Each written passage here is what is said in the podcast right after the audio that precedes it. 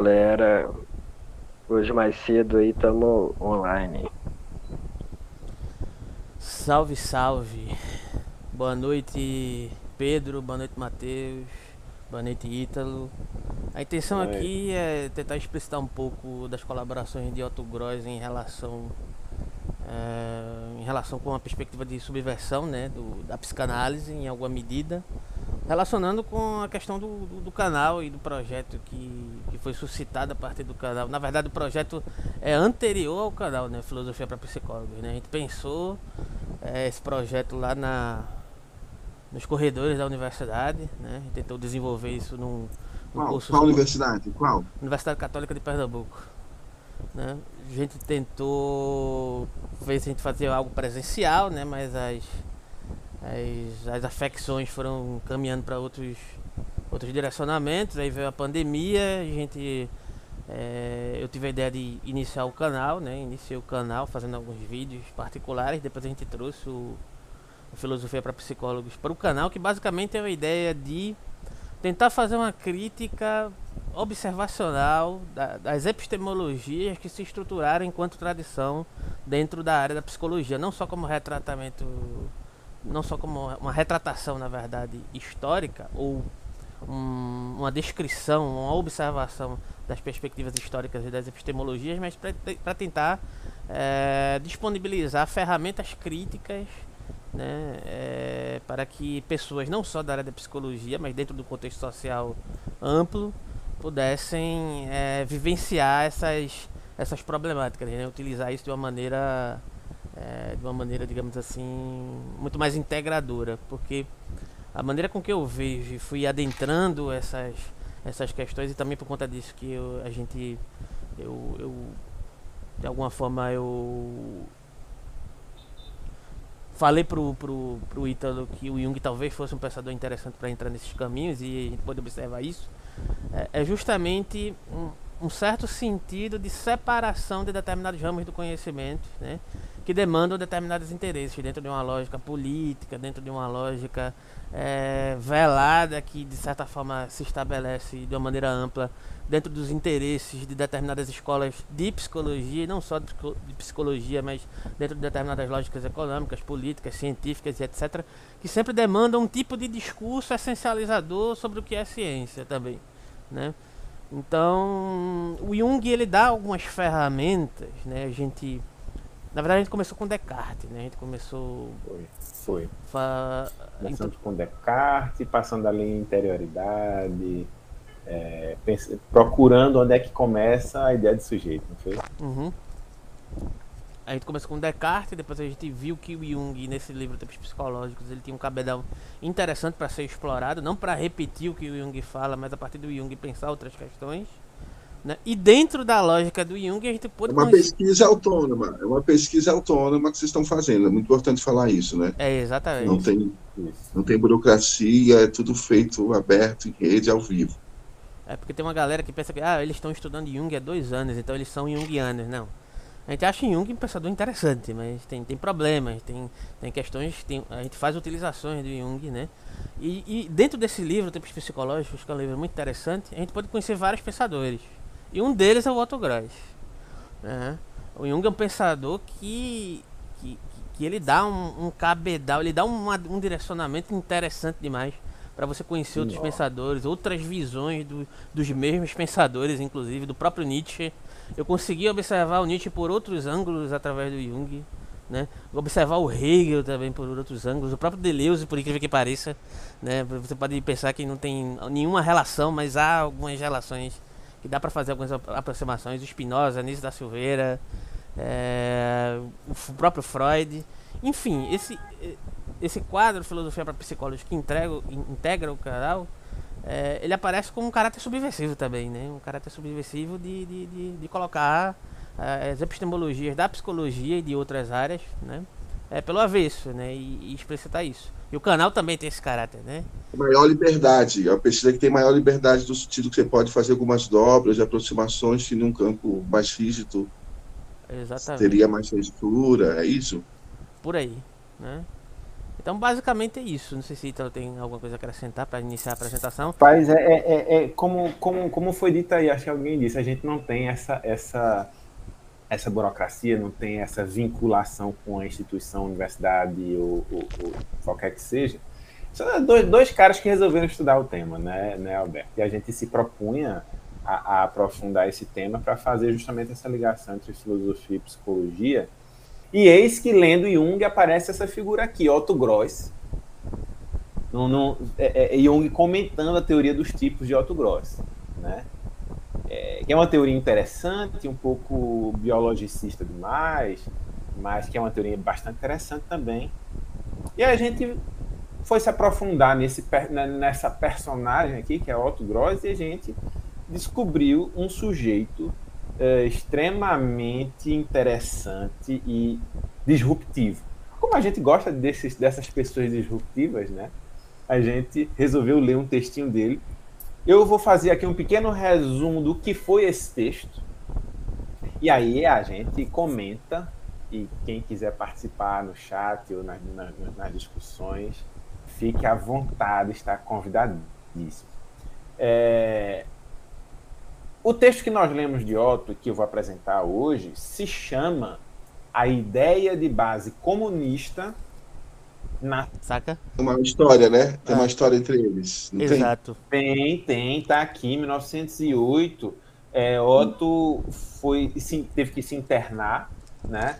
E, e Freud queria, queria analisá-lo, né? Só que, só que ele foi exatamente para o hospital onde Jung estava. E Jung, eu acho que muito ambicioso como ele era, fez eu, eu vou eu vou analisar Otto Gross. Otto era um cara super inteligente, é, é, é, tinha uma, uma, um, um, um, sofrimento psíquico, é, é, esse, essa questão desse vício, essa coisa toda. Era um sujeito bem relacionado, porque o pai era bem relacionado, enfim. Jung fez bateu no peito e fez: Eu vou, vou ser o analista dele. E aí, resultado: ele, era, ele analisava Otto, e Otto analisava ele, analisava Jung. Eles se analisavam mutuamente em sessões que chegavam até 12 horas. Entendeu? Uma coisa totalmente contra-transferencial entre os dois. Né? E é, essa análise durou aí extenuante, foi extenuante, parece que foi uma semana ou coisa assim. Em determinado momento, é, é, é, Otto percebeu que não estava mais rolando para ele e fugiu do, do, do, hospício em questão. Mas Otto Gross influenciou muito Jung.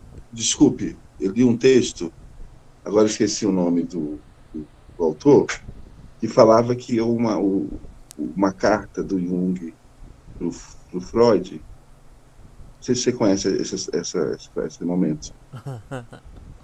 Que ele vai. Dele, que, que, ele vai que ele vai citar, só para pegar esse ponto, esse, o autor desse texto que não lembro, vou achar o nome dele aqui, ele vai falar dessa, dessa questão. É, o, o Jung mudando, duas cartas diferentes do Jung, que ele muda completamente a opinião sobre o Otto Gross. Uma que ele elogia e uma outra que ele praticamente defende a internação, a intervenção contra o Otto Grosso. E aí o texto levanta a questão da hum. disputa que teria entre quem seria o herdeiro do Freud. Tem sentido isso? E que o Jung, então, propôs a intervenção e tinha também uma questão com um desejo do Jung em relação à amante dele, uma paciente. Então. Sabina Spielrein. Isso, então. coloca essa questão só para a gente pensar a, a, questão da grande família da psicanálise, né? Desses casos de família em torno do poder. O Otto Gross também desmonta isso, né? Então, da própria história da psicanálise como uma grande família. Então, tem até um filme sobre isso, né? Um, um método perigoso, alguma coisa assim. Que é justa, retratando né? É justamente essa relação aí. E de alguma forma, né? tem, um, tem uma relação de apropriação, inclusive, de uma parte da estruturação da teoria dos tipos psicológicos do Jung, que é suscitada a partir de uma, de uma discussão entre Otto Gross e, e, e. Me esqueci o nome dela agora, como é o nome dela? Sabina? A Sabina, né? É uma discussão teórica, né? Entre a questão da introversão e da extroversão. Lógico que não com, com esses termos, né? Eu vou explorar isso no slide que eu preparei também. Não sei se tu vai explorar isso ou não, mas enfim. Né? Que o Jung pega essa questão e utiliza dentro da concepção dos tipos psicológicos, né? É, e ela também era paciente dele, né? Diga-se de passagem, a Sabina. Enfim. Parece que Otto influenciou tanto Jung que, a partir do contato com Otto, Jung é, é, meio que resolveu ter uma certa liberdade também, e aí é, é começou a, a, enfim, trair a esposa, é, incluindo, incluindo a relação que ele teve com Sabina. É, mas Jung não admitia isso em público, né? Era velado, era realmente aquela situação tradicional da amante e tal. Otto não. Otto, a, o, o, a, a vida dele era publicamente é, é, é, um escândalo. assim, digamos assim, né? Um escândalo, é. era um escândalo. É, na época era um grande escândalo, né? E ele ficava mal falado por ter essas amantes públicas e por é, é, ser usuário de, dessas drogas pesadas. Então, muitas vezes Otto não tinha nem onde, onde ficar parado porque a polícia ia atrás. Então, ele atendia em cafés, né? ele atendia, ele não tinha um lugar, um lugar próprio para atender os pacientes, ele tinha que se mudar muito, né? É, e aí o pai deles tinha uma influência danada com, a, com, com as corporações policiais da época, e aí aliviava para o filho e tal, até que o filho é, publicou um trabalho contrariando as ideias do pai, e, e ele foi, começou a publicar as ideias dele, e o pai foi se irritando, e chegou um momento que o pai mandou internar. Nesse momento aqui Otto demonstra o quanto ele era influente, o quanto ele era admirado e o quanto ele era é um bom profissional, porque criou-se uma campanha grande pela soltura de Otto é, e, e, e, que intimidou os tribunais, porque era muita gente boa se manifestando, Max Weber metido no meio, é, entre outros vários nomes de artistas famosos, psicanalistas, o próprio Freud, enfim vários nomes, e conseguiram soltar a Otto. Quando chegaram lá, conseguiram a decisão judicial. Quando chegaram lá no manicômio, descobriram que ele não estava mais sendo tratado como doido, ele estava sendo tratado como, como médico auxiliar. o cara era bom, o cara era muito bom. Quando ele parava, quando ele controlava o uso das substâncias, e ele internado muitas vezes conseguia controlar, ele era. Né? É bom, bom. Produziu uma, um plano de consistência, como diz na esquizoanálise, conseguiu construir um plano de consistência com o corpo sem órgão dele. É, é, é por aí, é por aí. Mas, infelizmente, ele vai terminar sucumbindo a, essa, a esse vício posteriormente. Né? E aí ele afasta todos os amigos e é, termina morrendo de frio e de fome é, no meio da rua, é, infelizmente, é, nessa construção aí. Mas por causa da exclusão foi... que ele sofreu também do, do, do campo da psicanálise, ele foi também, ele foi, ele não usufruiu dos privilégios do, da psicanálise. Não, é, ele chegou a publicar uma única, um único artigo em revista psicanalítica. Ele tem, de, acho que dezenas de artigos publicados em outras revistas. Ele participou do movimento dadaísta em Berlim ele participou de revistas de, de, de, de cunho político, é, ele, ele foi um, um, um, intelectual bastante ativo, mas é, é, Freud chegou a retirar as citações a Otto Gross que haviam sido previamente publicadas em obras, do, obras de Freud. Freud é né? canalha demais. E por que isso? Porque o maior medo de Freud era que a, era, era, é, é, é, era justamente ser tratado como o, o autor de, uma, de uma, uma, uma, uma, área do conhecimento imoral. O maior medo de Freud era que isso interrompesse a, a, a evolução da psicanálise, que era a criação dele, né? o filho, a, filha de, de, de, Freud é a psicanálise. É, e era um instrumento de, de, dele para entrar na história. Otto queria relacionar a psicanálise com política, porque Otto acreditava que a psicanálise era o, o, o, o instrumento da revolução, da revolução socialista, né? Porque é justamente o que iria libertar o indivíduo dessas amarras sociais. Então, Freud recusava essa associação da psicanálise com política e não queria ser visto, não, não queria associação da psicanálise com imoralidades. A vida de Otto foi uma grande imoralidade para a época. Né? Então, é, é, é, Freud tratou Otto muito mais como paciente do que como pensador, embora tenha feito vários elogios. Você falou, né? você falou dessa questão da história e dos conceitos, quero entender também como que opera a clínica, as questões que ele coloca mesmo no campo da clínica, mas você falou dessa experiência que ele teve nessa comunidade, a relação ali com, com além do, da ideia da, da monogamia, né? Então, é interessante essa experiência, né? A ligação dele com, com os anarquistas e com, os, com as feministas. Demais, demais. Ele era um sujeito muito politizado e muito antes é, é, é, é de outros nomes, como, por exemplo, é, é, Eric Fromm. Eric Fromm foi um sujeito que relacionou a psicanálise com política. Otto fez isso antes. Né?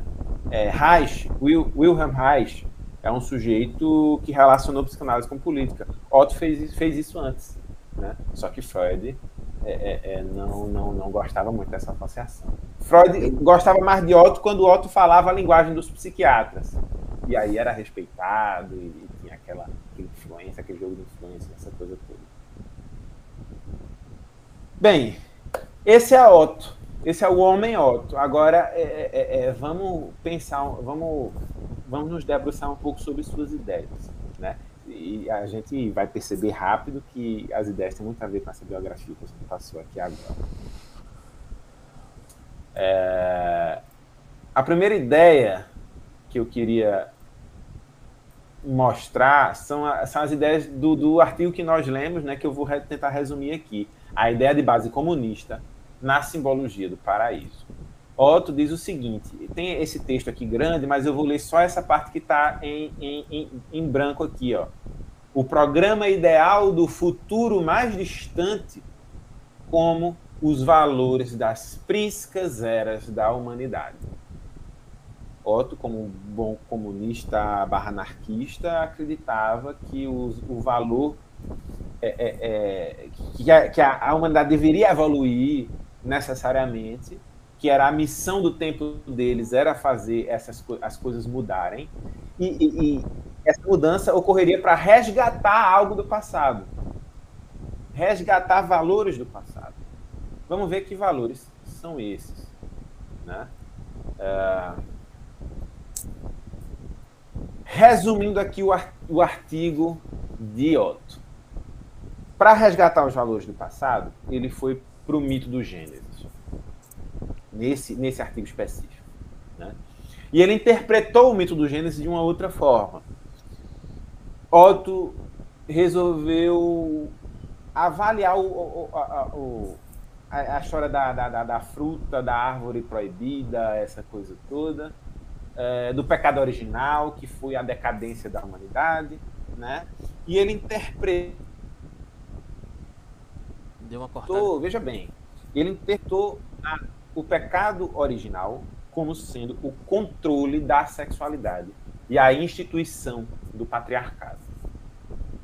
O argumento para isso é que Deus, é, na, no, no, na, na, no Gênesis, Deus, é, Deus criou, né? Deus criou as, as pessoas com a, a sexualidade. Né? Olha só o que, é que diz aqui.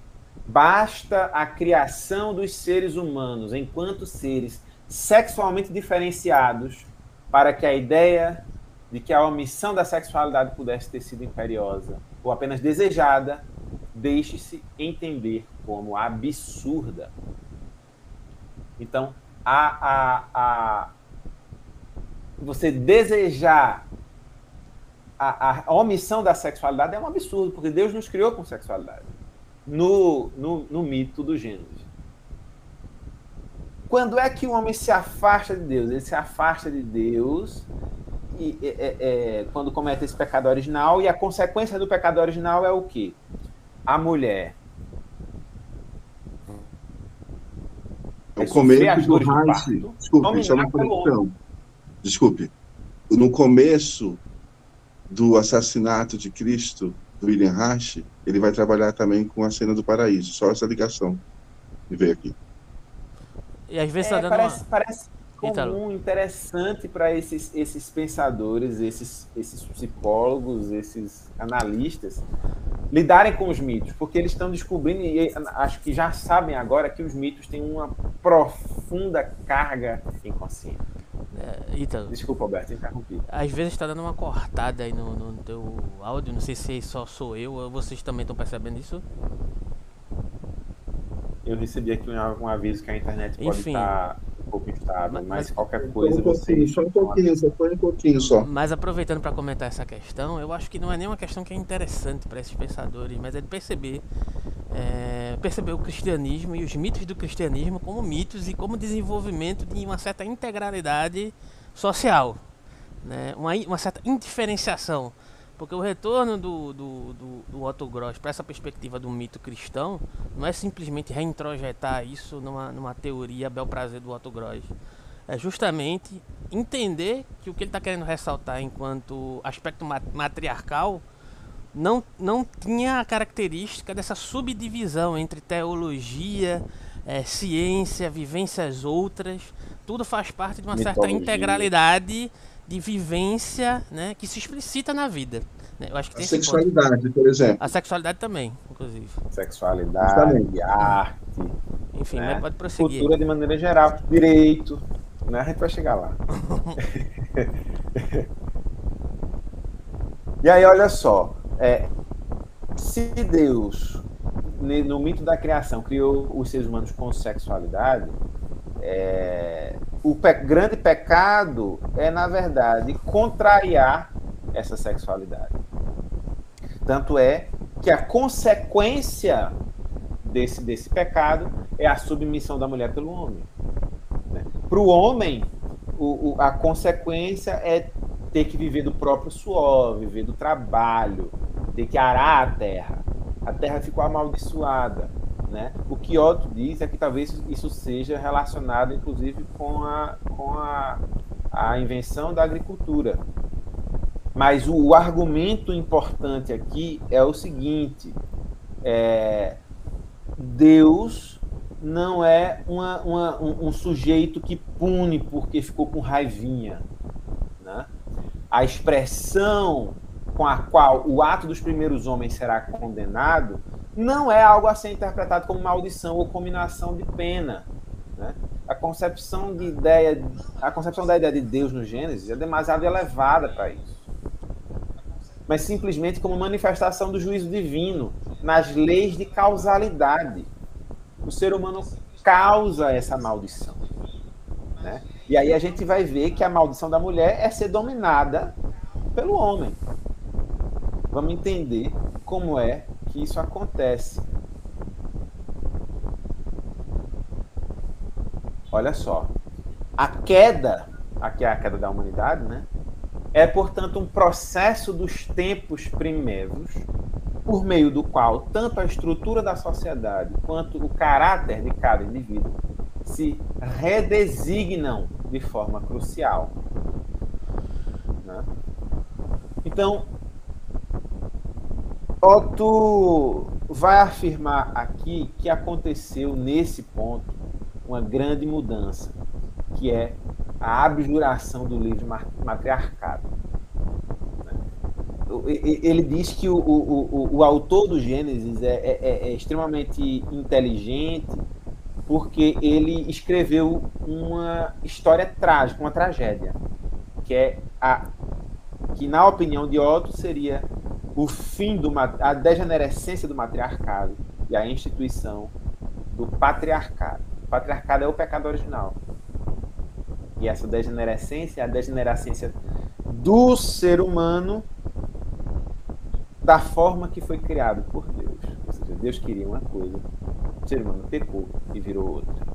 Essa é o, a redesignação.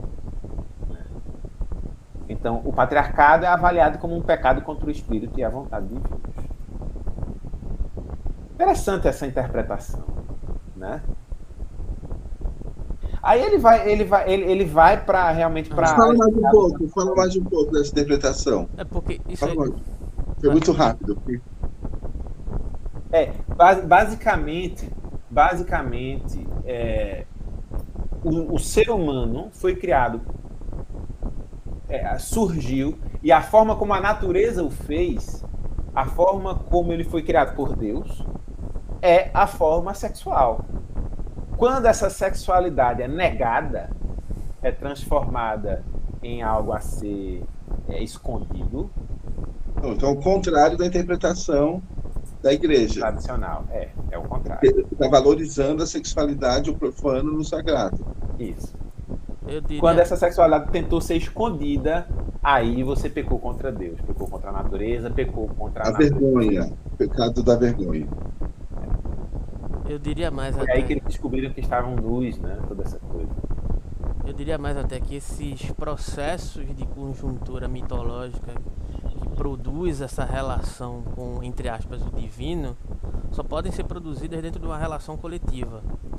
E logo nesse sentido, dentro de um aspecto material de fato, Deus na verdade é o coletivo. né? E Deus sendo um coletivo, enquanto explicitação cultural de um dado momento específico, erigiu, segundo Otto Gross, essa interpretação de alguém que produziu o texto de Gênesis. Porque foi alguém que escreveu aquilo. De uma determinada psicologia. Que pode ser interpretada à luz desse viés que o Otto está colocando aqui. Então, Deus não enquanto viés teológico, mas Deus enquanto uma, uma, uma explicitação de um processo cultural que poderia ter sido representado, e essa palavra é muito cara aqui a Otto Gross nesse contexto, porque ele, ele critica esse ímpeto de representação, né? A ideia de Vorstellung, que continua sempre em voga, né? Isso é um, é um ponto muito crucial, né? É, é um processo de cooptação pelo processo teológico dentro de determinadas vertentes, né? Que, que escolhem priorizar essa, essa, esse processo patriarcal em detrimento da, do- do- dos aspectos mat- matriarcais. Então é uma questão de conjuntura, é uma questão de conjunto de forças, de imposição. Né? E aí você dá uma abertura para relacionar Inclusive posteriormente com. Nietzsche. É, exatamente. Né? Então Deus não enquanto ser metafísico, Deus enquanto coletivo, Deus enquanto cultura, Deus enquanto explicitação dentro de uma unidade, de uma interpretação sobre o, o, a- o próprio processo de produção da Bíblia. Né? Ah, enfim. Sim. Nesse, nesse sentido, Deus está aqui expressando o próprio movimento da natureza é, ao criar o ser humano, incluindo o elemento psicológico dessa natureza humana. Interpretar a Bíblia enquanto produção psicológica também é muito interessante também, né? É, Longe do viés teológico. É é a família, já é uma comunidade, né? Já é uma comunidade. Cheio de afecções e relações, né? Enfim. E a sexualidade, no caso, ela também ela tem, ela é, uma, ela é uma- um órgão coletivo. Uhum. Isso, isso, claro. E uma manifestação antropológica. Olha só, é, é- é isso que torna esse assunto interessante. É que fala da, do, de quem nós somos, do, do, do- do próprio, do- da própria acontecência do gênero humano, no, numa escala evolutiva. Mas aqui a gente está falando mais, menos numa escala evolutiva e mais numa escala da, da, da criação das culturas, lá na pré-história, etc. É um pouco nesse, nesse, nesse tempo que ele está falando. Então ele vai falar assim, olha só, casamento, tem gente que rastreia o casamento para essas é, é, é, fábulas e cerimônias de casamento por rapto. E antigamente existia isso, né? Você raptava a mulher com quem você iria ficar. né? Isso tem, tem é, antropólogos que falam sobre isso. Estupro, e- rápido e estupro. É. E casamento. Mas o, o, o, o que Gross diz é o seguinte: pode-se, contudo, objetar que esses procedimentos de violência, né, cujas realidade e universalidade não deixam dúvida, violência existe em todo canto, mas eles devem ser explicados também como propagação secundária de uma decomposição localizada, já em curso no antigo matriarcado, e que assim seriam mais inteligíveis psicologicamente. Resumindo, o matriarcado estava já se degenerando enquanto ordem social, e aí essa violência veio e se estabeleceu e criou outro paradigma.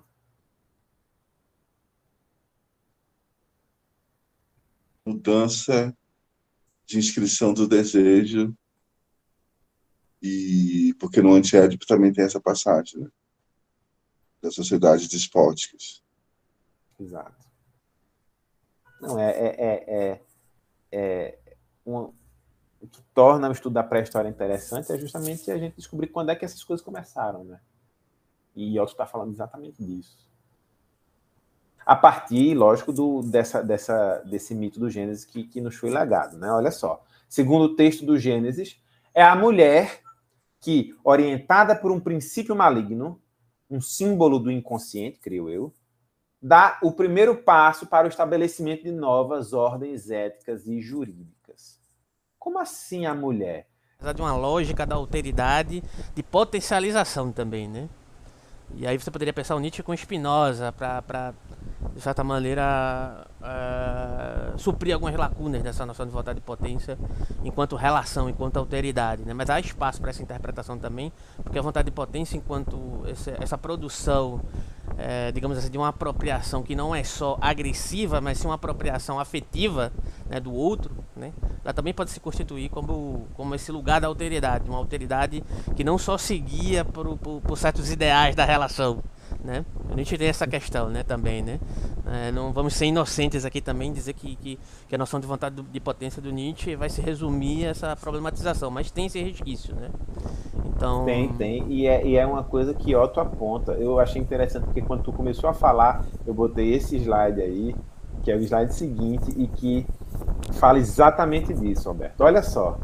No domínio do matriarcado, toda entrega de si só pode vigorar na relação do indivíduo com a sociedade. E toda sensação de potência de modo coletivo. Isso aqui, ele não usou a palavra potência à toa. É lógico que tem uma influência grande de Nietzsche, mas Otto acredita que a potência só pode ser vivenciada é, de modo coletivo. Não uns contra os outros, um, um comendo o rabo do outro, não. O corpo social é que exerce a potência. Né? Não tem a ver com o que tu falou, né? Uhum. Mas a própria esquizoanálise do Nietzsche.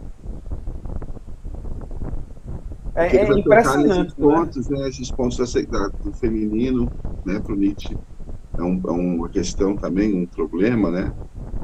Momentos misóginos, Nietzsche terríveis, é, e da questão também em relação ao coletivo, né, que o Nietzsche tem, a, de uma maneira crítica que ele tem, né, ele tá numa tensão, né, entre o coletivo e, o, e a linha de fuga, entre a montanha, como Zaratustra, a montanha e a, e a margem, a entrada na cidade, né. É, Nietzsche é um sujeito aristocrático? Otto não, Mateus. Otto parece aqui que. Como que o Matheus vê isso, Matheus? Tá, tá, tá em outra questão. Inspirado por Nietzsche, tá pensando em outra coisa. Né?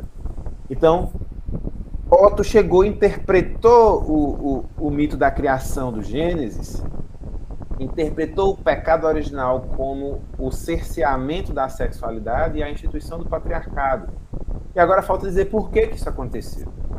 Né? Basicamente, é, Otto argumenta que houve uma degeneração do matriarcado, uma degeneração anterior né, a esse problema, do matriarcado, porque essa sociedade matriarcal, muito diversa, muito livre, traz o que ele chama de complicações sociais. E ele não explica o que são essas complicações sociais no texto. Nesse texto, pelo menos não. Mas a gente consegue imaginar né? porque críticas ao anarquismo são feitas à vontade. E, e, uma das maiores é justamente o que é que se faria com o sujeito que cometesse um crime, um homicídio. Né? Então, essa ausência de direito, de regras, de essa, essa liberdade total, é, traz complicações a serem, a serem resolvidas. Né? Diante dessas complicações, aparentemente, é, segundo o Gênesis, as mulheres entregaram o fruto proibido dos homens. É, elas foram elas que começaram a exigir uma, uma certa segurança na, nas relações. Né? Porque é, é, é, é, no matriarcado, a criação dos filhos é a responsabilidade da sociedade, é a responsabilidade de todos. Né? Mas quando a sociedade se torna instável, é, a mulher vai exigir do pai alguma coisa. E para isso é preciso criar o próprio conceito de paternidade. É, Ita, essa, essa ideia de instabilidade, na verdade, remete a um, a um processo de não assimilação de um certo sentido de consciência normativa, na verdade. Sim, então, sim, é, não é exatamente uma instabilidade, né? Você mencionou aí é, a questão da, de, de, de propor uma, uma, perspectiva de uma sociedade anarquista ela não está exatamente baseada nesse processo de generalização de uma ausência é, de, de, de, de, afecções de convivência, mas um outro modo de se relacionar, né?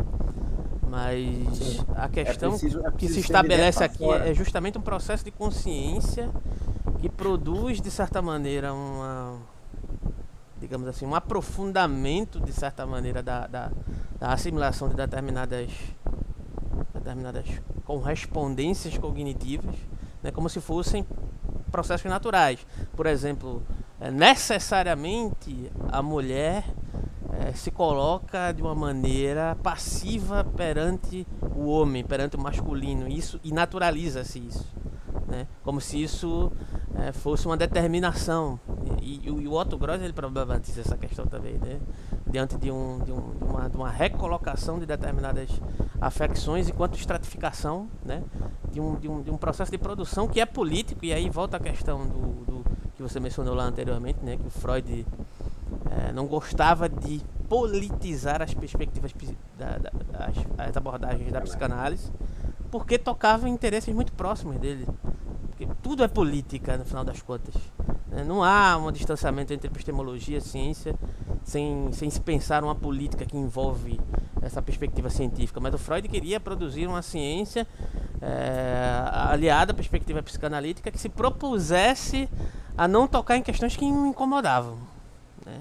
E por isso era o rechaço dele é, com, com a crítica que o Gross trazia, porque era pertinente por mais que possa ser criticado em outros aspectos e etc., ninguém é incriticável, né? Mas o, o Gross era subversivo. Acho que, em... Freud, acho que Freud sentia que ele já incomodava demais. Exatamente. se incomodasse mais, é, a psicanálise estaria ameaçada em sua própria sobrevivência. Ou pelo menos o, a é, psicanálise dele, né? É, a psicanálise dele. Eu acho, eu acho que Freud queria que a psicanálise inspirasse em outros é, uma, uma, essa crítica. Freud queria que a psicanálise fosse, fosse transformada em, em, uma, em uma ferramenta aceitável para que outros da área da política, da filosofia, etc., pudessem. Uma ferramenta de neutralidade, é? é, é né? Vira uma condição prévia para o próprio matriarcado, a coerência interna dos grupos. Me lembra uma linguagem da dialética, não sei se tem alguma coisa a ver.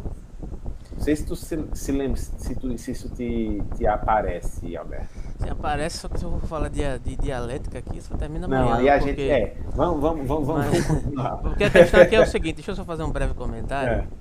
Que tem aquela velha questão que eu fiz, tive até a oportunidade de colocar a pergunta para o Safatli, né? Assim, olha, você acha mesmo que a, que a dialética hegeliana tem um caráter necessariamente libertador? Porque para mim me parece que ela está cooptada por uma intersubjetividade que aparece em dados momentos, né? que se autorreferencia para um lugar de um europeu que estava localizado onde o Hegel estava localizado, né, que o suprassumo do pensamento do espírito hegeliano não passa pela África, não passa por determinadas ambiências que são de, de, de vivências outras no que concerne o sentido coletivo de, de, de humanidades.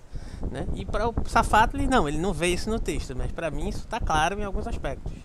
Né? Uh, que dialética é essa? É, é, quando a gente pensa em dialética, a gente só pode pensar a perspectiva de uma dialética hegeliana. Isso se você quiser adentrar a perspectiva dialética, né? porque também você não é obrigado. Mas existem outras formas de pensar a dialética. Né? Uma dialética. É... A dialética vai te obrigar, vai te obrigar a pensar. Dialeticamente, né? Ela é quase uma obrigação. Isso. É racional, né? É um tipo específico de racionalidade. O problema não é ser racional, o problema não é ser racional, mas um tipo de racionalidade que está muito bem centrada em, em, em certos aspectos né, de, de, de, estratificação. Por mais que a dialética hegeliana ela, ela tente romper com esse lugar de uma, de uma, de uma racionalidade formalista, essa racionalidade ela continua referindo a, a um tipo específico civilizado de racionalidade né? Que considera o que é civilizado e o que não é civilizado, entende? O que, que o Otto Gross faz com a dialética? Eu não identifiquei propriamente uma dialética em Otto Gross, mas a Bom. psicanálise tem muito de dialética, né? Aquela, aquela relação entre o princípio do prazer e o princípio da realidade, aquela relação entre a pulsão de vida e a pulsão de morte, tem, tem, é possível ver muita dialética na psicanálise em geral. Aqui em Otto, o que ele ele está fazendo é muito mais uma dialética mais a la Marx, algo assim. Houve no passado um princípio matriarcal, esse princípio foi negado pelo patriarcado num processo natural, e no futuro é, é, vai haver a negação da negação, o patriarcado vai vai ser negado novamente, vai o matriarcado volta. Né? Para isso acontecer, é preciso haver essa mudança realmente subjetiva que Alberto mencionou antes. O que nós estamos investigando aqui é as origens desse processo. Otto, no texto, fala o tempo todo do que é que vai acontecer no futuro e das esperanças dele para o futuro. Né? Mas eu preferi selecionar aqui a explicação que Otto dá para essa primeira mudança, essa primeira transvaloração, se a gente quiser chamar assim. é, essa primeira mudança no passado, que foi a instituição do patriarcado. Né?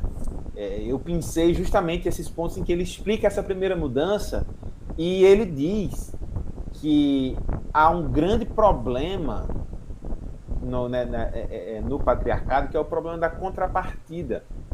Se a mulher exige do homem cuidados é, em relação aos filhos do casal, o que é que o homem vai exigir em, em troca?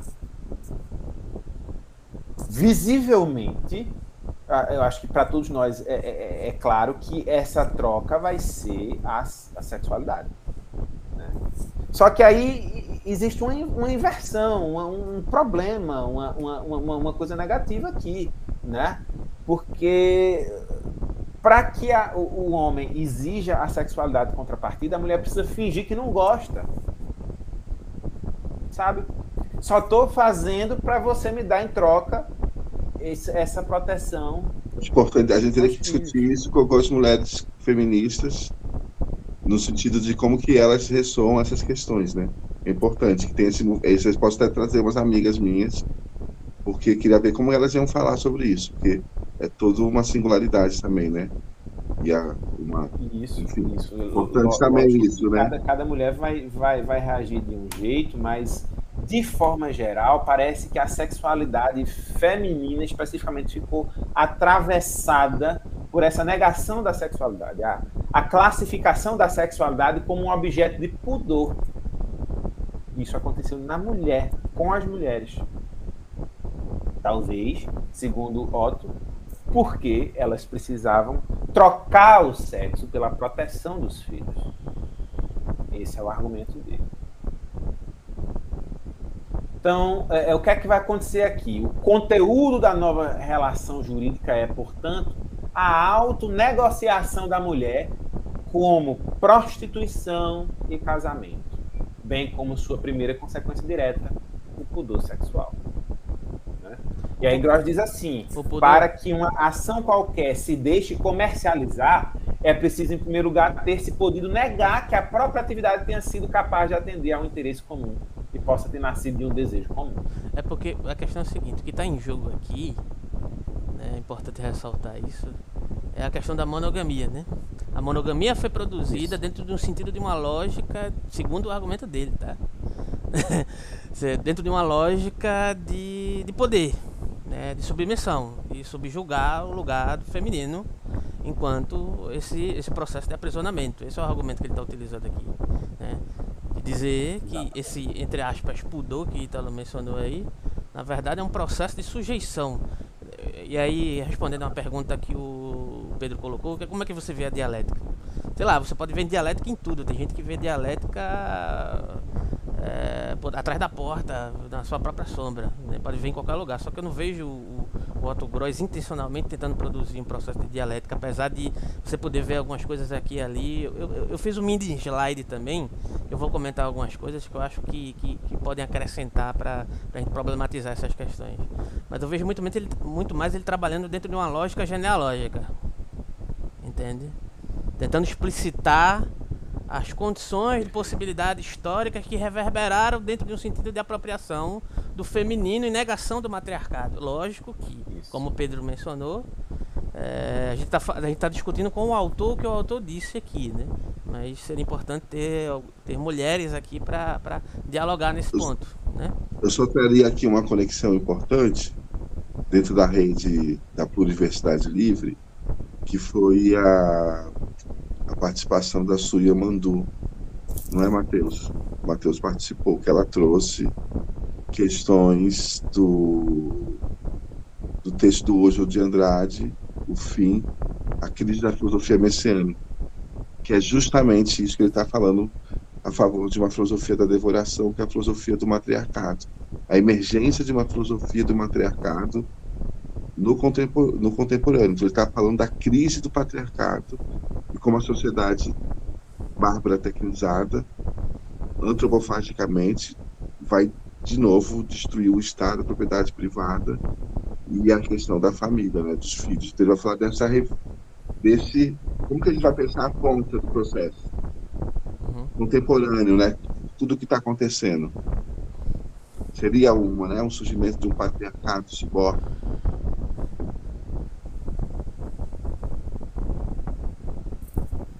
E aí, então?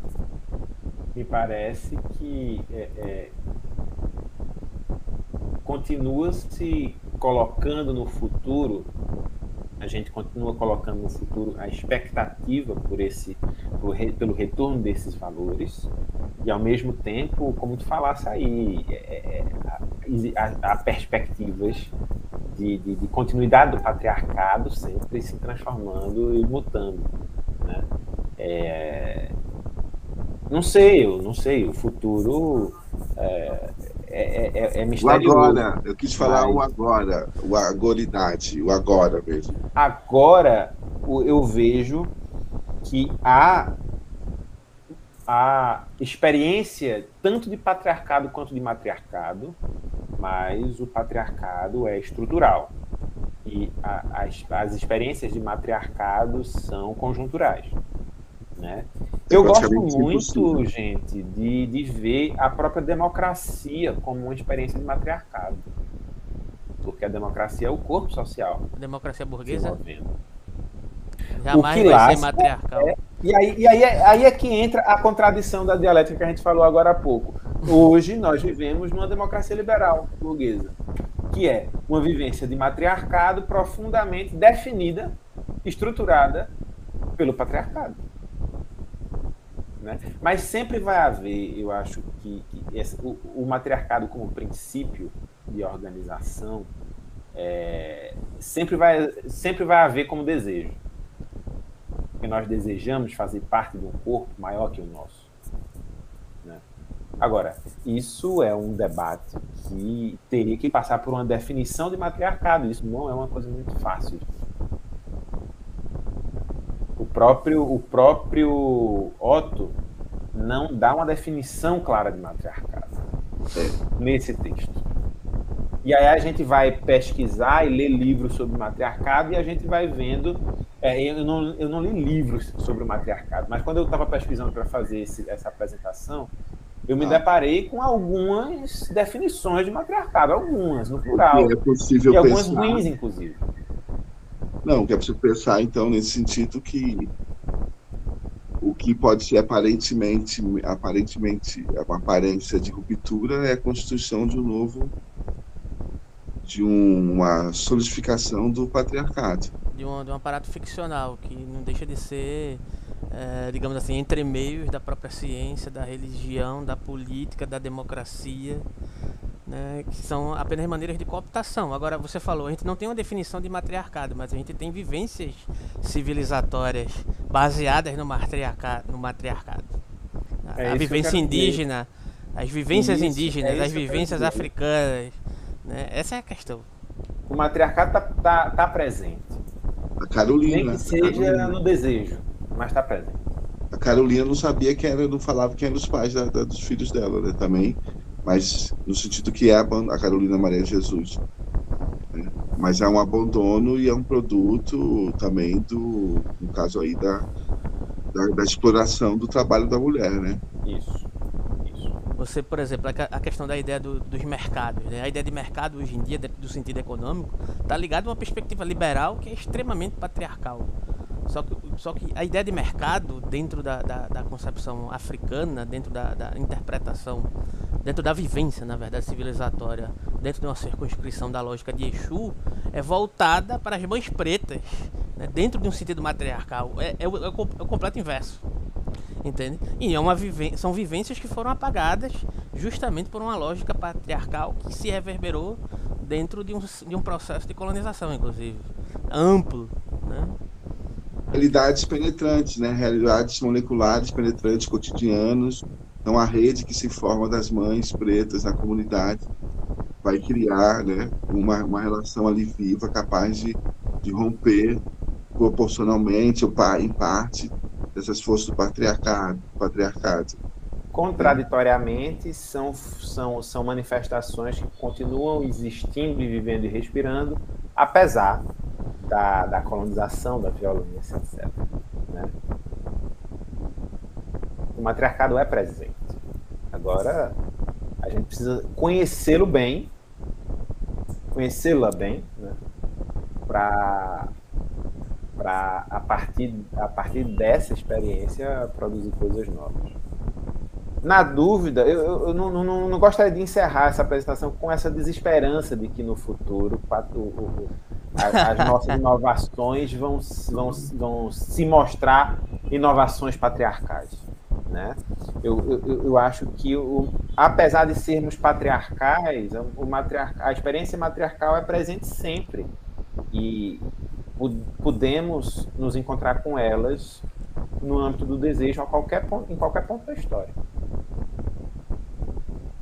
É que hoje a gente vai falar de, um- do ócio e do uso das máquinas, né, das tecnologias, como um elemento de liberação do trabalho, capaz de se ressignificar, desfazer a, a- propriedade privada, as relações fam- familiares, mas exige uma antropofagia, uma devoração, né?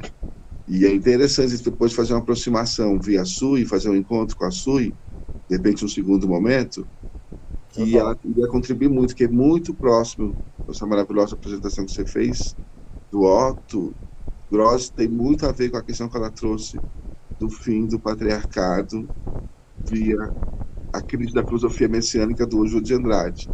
Então acho que tem aí um, um cruzamento interessante para aproximar essas duas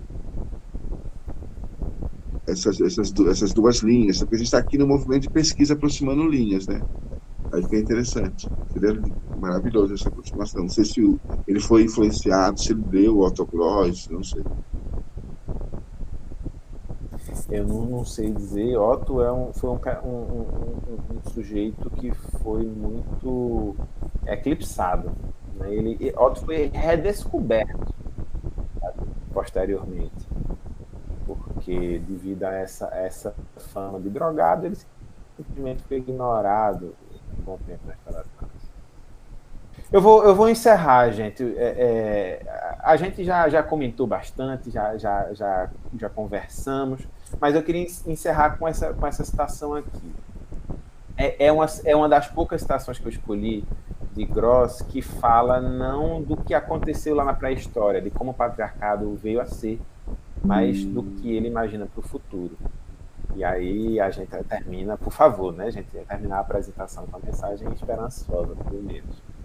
Olha só, o trabalho preliminar para essa revolução precisa promover a libertação de cada indivíduo em relação ao princípio de autoridade que ele carrega em si, em relação a todas as adaptações que nele se formaram no decorrer de uma infância no seio da família autoritária, ao espírito das instituições autoritárias. Libertação em relação a todas as instituições que a criança recebeu do seu entorno, as quais têm estado em eterna luta com ele e entre elas próprias, pelo poder, libertação, sobretudo, em relação a esse traço de caráter servil, que invariavelmente é herdado por todos de uma infância como essa, em relação ao próprio pecado original, a vontade de potência. Essa vontade de potência a gente já viu que não é exatamente a vontade de potência de, de Nietzsche, não. Né? Mas aí é uma questão teórica que a gente já, já conversou. Bem, gente, era isso a minha apresentação. Eu espero que o pessoal tenha, tenha gostado, possa aproveitar algumas dessas ideias. Otto é um pensador, um psicanalista genial e, e provocador. Né? Eu acho que a gente pode aproveitar algumas coisas dele.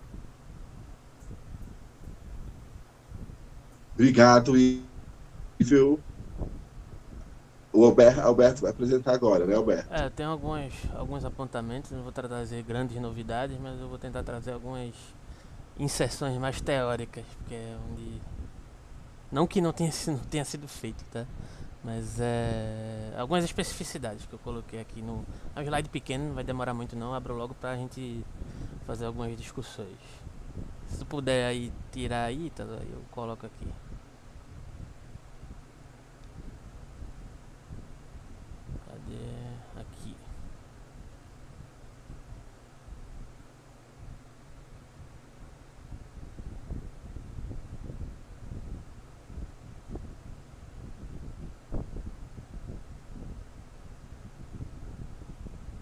Acho que agora foi, não foi? Agora foi. Então, né? começar com essa citação aqui do, do Otto Gross, eu não sei se o Ítalo já colocou essa mesma citação, mas ele diz assim: o matriarcado não impõe barreiras ou normas, nem moral ou controle da sexualidade. Desconhece o conceito de da paternidade e não precisa de sua comprovação no caso concreto. É, já que foi mencionado anteriormente que ele não dava uma definição muito clara do que é o matriarcado, né? Eu acho que isso é uma, é uma fala interessante para ver um, como é que ele entende o matriarcado, né? É, prosseguindo, aceita a maternidade como o maior trabalho prestado à sociedade, enquanto representante legal legítima da, das futuras gerações e passa à sociedade a obrigação da compensação material, quer dizer, não tem motivo para evidenciar a paternidade, justamente o contrário do que ocorre no patriarcado, que se baseia na determinação de um sujeito responsável e obrigado a pagar que, portanto, necessita tornar as condições indispensáveis para conseguir tal evidência. Em primeiro lugar, a obrigação da exclusividade sexual no conteúdo de sua moral e de suas instituições. Isso me remete a uma série de questões aqui, por exemplo, né, quando ele, ele, ele traz essa definição do matriarcado enquanto essa esse processo de acontecência afetiva dentro de uma lógica do cuidado remete àquela primeira fala que eu mencionei, né? Da, da Maria Gimbutas, que é uma antropóloga que, que, que tenta conceber dentro da lógica da pré-história momentos que não, se, não fossem demarcados pela lógica do conflito, como foi feito o diagnóstico a partir de uma certa interpretação da noção de vontade de potência do Nietzsche. Né? O próprio Otto Gross vai pegar essa noção de vontade de potência e vai reverberar com um certo sentido de vontade de relação. Né? É, outro ponto que ele coloca aqui que eu acho interessante é que esse lugar né, desse, desse responsável que é obrigado a pagar me remete a um sentido de lógica é, que o próprio Nietzsche coloca na genealogia da moral, que é, é o sentido de, do, da lógica do credor-devedor. Né? Parece que, de certa forma, a sociedade se estrutura a partir de, um, de uma produção de relação afetiva viciada dentro de uma lógica é, econômica específica que está cooptada por um certo sentido de relação de alguém que sempre tem uma responsabilidade, um peso que carrega e debruça esse peso sobre o outro. Né? que não deixam espaço para um local de afetividade que rompa com, essa, com essas maneiras de, de, de essas maneiras viciadas de, de, uma certa normatização do comportamento afetivo. Isso também o Nietzsche criticou, né? de certa maneira. Né? Então me parece um, um, uma crítica que vai próximo a esse sentido. Né? E essa questão da exclusividade sexual ligada à perspectiva moral, e é lógico que eu não estou fazendo uma interpretação determinante aqui, mas é uma sugestão para poder a gente dialogar com o texto. Né? Me remete também, se a gente puder fazer uma ponte com a questão é, do Nietzsche, né? se uma sociedade matriarcal predominasse e dentro de um sentido do cuidado não houvesse essa, esse processo de recalcamento da sexualidade, que inclusive, segundo Otto, foi reafirmado pelo Freud, né? não haveria um lugar de privilégio de acesso a um tipo de sexualidade voltada para, para o saciar do patriarcado. Né? Em outras palavras, né? A moralidade voltada para a perspectiva sexual, inclusive dentro da perspectiva sexual de uma lógica do matriarcado aqui, explicitada pelo Otto Gross, é citada de maneira é, bem clara, né? creio. O Otto Gross tinha uma noção de e aqui eu tenho uma questão interessante, né? Uma questão mais complexa, mas eu vou tentar ser, ser sucinto, porque está voltado justamente à, influência que o que o Otto Gross exerceu sobre o Jung e em contrapartida também o contrário, né? O que o Jung exerceu no, nas elaborações do Otto Gross, né? Ele tem a ideia do próprio e do estrangeiro, né? É, o Jung percebeu aqui que existia um, um certo diagnóstico, isso a gente tratou, é, eu acho que a gente falou um pouco na live lá do Filosofia para Psicólogos, né, que, que o Jung identificou um processo muito próximo à ideia de introversão e extroversão, que é basicamente aquela ideia de, de, de, uma subjetividade que se constrói de uma maneira específica em relação ao coletivo, porque não existe subjetividade sem coletividade, mas ao mesmo tempo existe uma lógica que vem de fora e que se impõe como normatividade e como coerção. Né? Então, o, quando ele se refere a próprio e, e ao estrangeiro, né, são dois conceitos que o, o Otto Gross utiliza, ele está se referindo a isso. Né? E, e, um dos pontos que ele explicita na relação da crítica que ele faz à psicanálise freudiana está voltada para a própria origem das neuroses, né? que, que é fruto não de, um, de, um, de uma falta de regulação normativa que o Freud admite ser necessário dentro de uma certa produção ascética, dentro de uma lógica ética social, né? Mas a origem das neuroses ou dos adoecimentos é o próprio processo civilizatório é, interpretado pelo Freud, né, como primordial para equilibrar é, de alguma maneira é, é essas questões liberais. Né? Ou seja, é sempre um processo de cooptação subjetiva voltada para essa, e aí ele usa o termo, né? vontade estrangeira assimilada. A gente poderia interpretar isso também como um processo de, de produção de alienação ou de cooptação do desejo né, é, dessas subjetividades. Porque, em, mesmo que né, o, o Otto Gross tra tente trabalhar essa relação da subjetividade e objetividade, a ideia de subjetividade dele está muito próxima da ideia de individuação junguiana. Grosso modo, a ideia de individuação junguiana não é uma particularização do indivíduo atomizado, mas é, é, é a compreensão de que essa individualidade ela sempre está em processo com a sociedade, né? e qualquer processo que ocorra, seja na relação subjetiva em, dentro do contexto social, ou seja, através de um movimento de coerção dos processos sociais em relação a essa subjetividade, produz um processo de unilateralidade psicológica, que produz necessariamente adoecimento. Né? Então você consegue perceber aqui que existe uma troca entre Jung e Otto Gross, né? Eu, eu acho que é, não sei se as outras pessoas presentes aqui têm essa vivência com Jung, mas o Ítalo entende essa questão, né? Mas, mas vem, a gente vem trabalhando isso no canal, mas basicamente a ideia é essa, né? Existe uma subjetividade que se constrói em relação ao coletivo, mas não, nunca existe a subjetividade fora do coletivo. Agora existem processos que são assimilados pela subjetividade a partir de determinadas concepções de estratificações culturais né? que para o Otto Gross nem, nem, são, nem podem ser entendidas como nem podem ser entendidas como cultura, diga-se de passagem. Né? Só se for dentro da, da dissolução lógica do que ele chama de matriarcado. Né? Então tem essa frase que é muito interessante para pensar essa questão, que ele diz, né? essa lógica de imposição diz assim para nós: viva sozinho, ou seja, como nós. Ponto. E, e parece até uma, uma, premonição do que vai acontecer com ele posteriormente, né? Que foi isso que aconteceu com ele. Ou ele, ou ele entrava na lógica normativa, é, acadêmica, é, hegemônica, social da, da, da, escola psicanalítica, ou ele viveria sozinho, como viveu e morreu, né? E morreu. É diferente do que acontece na, conosco na, na contemporaneidade? Acho que não. Ou a gente é assimilado pelo sistema né, assimilado pelos incessantes processos de conciliação, que não, não esgotam o sistema de forma a, a transgredir de fato o sistema, né, e, ou você é simplesmente colocado à margem até sucumbir, seja lá de que forma for. Né. É, algumas outras questões. Deixa eu só ver aqui, cadê? Tem mais quatro slides, mas vou ser rápido aqui. Ah, a Sabina Spearline, né? Uma das inspirações dessa relação do Otto Gross em relação ao Jung, que o Jung se utilizou, né? Que também foi paciente dele, a, a Sabrina, é justamente essa, esse antagonismo dentro desse princípio subjetivo em relação ao princípio objetivo.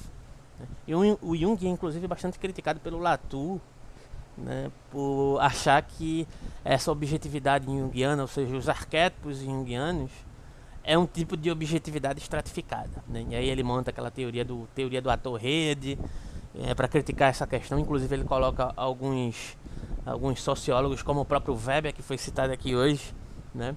É, como, como, como produz um certo tipo de Deus ex machina dentro da lógica social que sempre é cooptada por um certo tipo de racionalidade que admite que existe um campo de atuação do social, por mais variante que ele seja, ele não passa daquele campo de atuação, né? Ele, ele meio que critica o Jung nesse sentido. Há um diálogo interessante, eu até já cheguei a fazer uma, uma live no canal propondo essa, esse diálogo, né? Há pontos realmente de, de, de, de apontamentos do Latour que são interessantes nesses aspectos, mas o Latour também em contrapartida, entende que em outros aspectos, em outros textos, o Jung se propôs a autocriticar essa ideia dos arquétipos, né, como esse processo de repetição é, dentro de um processo histórico-cultural que se relaciona, né, mas que não ocorre do mesmo jeito, mas que existe uma certa tendência é, coletiva a, a, provocar processos análogos, né, mas isso é outra história. Né.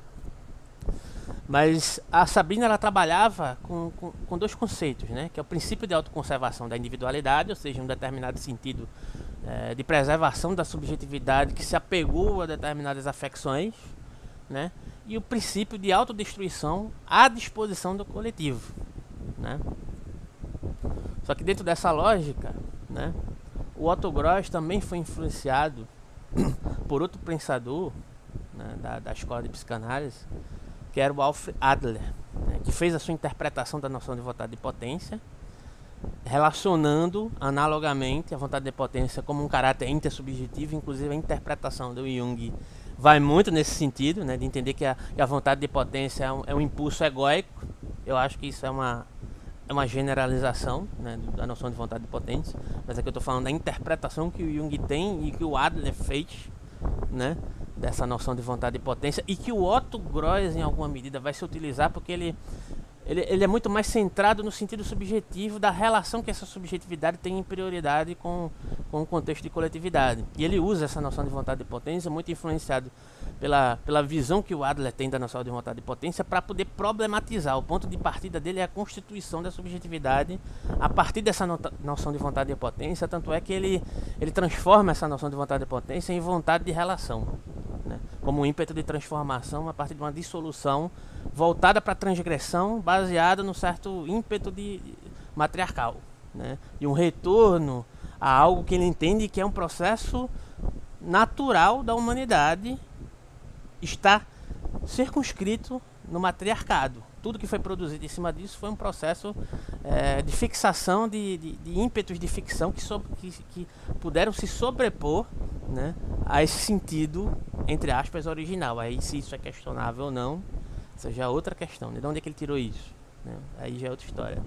E a autossupressão é como um processo de internalização. Você poderia chamar aqui, inclusive, de, de um processo de ressentimento. É a vontade de potência se exerce ou não. Ela se autossuprime, ela provoca uma, uma, uma destruição interna.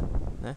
No Adler, isso é interpretado dessa forma e o, e o, e o, e o Otto vai utilizar isso dentro de, um, dentro de uma determinada lógica própria. Né?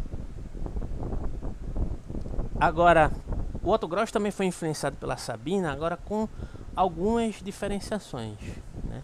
Para ela, né, a contradição entre esses dois princípios que foram explicitados agora né, era algo natural, né, como eu mencionei anteriormente. Né? Mas, para o Otto Gross, isso foi um processo produzido, esse antagonismo. Que processos são esses? Inclusive, que foi colocado aqui pelo pelo, pelo slide anterior, né, na questão do Adler. Né? Fazendo a comparação, tá? vontade de potência e autossupressão. Isso é uma falsa dicotomia para ele. Né? Porque, na verdade, essa vontade de potência é vontade de relação. Ou, em outras palavras, a gente poderia interpretar vários pensadores a partir dessa, desse ímpeto de interiorização e exteriorização. Né? É, até o próprio Heidegger, que é um pensador altamente problemático, ele utiliza isso, né? que o ser é enquanto a sua própria manifestação, ou seja, não existe um dentro e um fora. O que existe é o processo, enquanto tal, de explicitação da própria, da própria acontecência, vou chamar aqui assim, né? Então, mais ou menos é como o Otto entendia essa questão. Né? Não existe esse antagonismo entre, entre um processo egocentrado né, e a internalização dessa autossupressão. Isso é um processo que foi produzido né, para ele. E aí ele discorda dela nesse ponto. Apesar dele utilizar desse diálogo, né, para, digamos assim, é, montar a sua própria perspectiva de um diagnóstico social. Né? Então, para ele, um dos pontos que são principais aqui é a própria explicitação da instituição artificial do conflito entre vontade e potência, ou seja, aquela, aquela interpretação unilateral do Adler que o Adler tem do Nietzsche, que faz sentido, né? mas não enquanto determinação, né? que, é uma, que seria uma vontade de violação, né? e a própria autossupressão da vontade de, de, de, de automutilação. Né? Ou seja, em outras palavras, a gente poderia falar, utilizar o termo que o Nietzsche usa, né? que é o ressentimento. Né? que é o voltar-se para dentro, que é o auto-violar-se. Não existe essa dicotomia. Isso foi mais uma imposição da lógica patriarcal que produziu uma cognição né? É, que de certa forma se bifurcou. Ou em outras palavras, como como Ítalo gosta, produziu uma espécie de consciência infeliz, né, Ítalo? Né? Sem dúvida. ah, consciência infeliz danada. Então, a lógica do Gross, uma máxima que ele utiliza enquanto superação dessa questão, dentro da vontade, da ideia de vontade de relação, é a seguinte: dentro da lógica, resgatando esse sentido de, de, de, de uma, de uma de, um, de uma cosmovisão matriarcal é o seguinte: não se deixar violar e não violar o trem. Né? Essa é a máxima que poderia, de forma resumida, né, é, deslocar essa, essa, esse diagnóstico muito interessante que o Otto, o Otto Gross nos disponibiliza. Né? E aí eu encerro por aqui. Quem quiser fazer colocações e problematizações acerca do que eu coloquei, pode ficar à vontade, viu?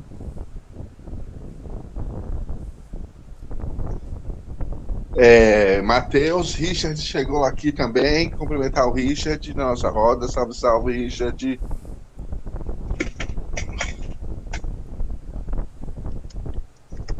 Richard tá aí, salve, salve. É, Matheus, acho que o Matheus pode criar um diálogo interessante com essa questão da vontade de potência, com essa, essa aproximação, essa ligação do alto com o Nietzsche. Seria bastante interessante, Matheus. Como você vê.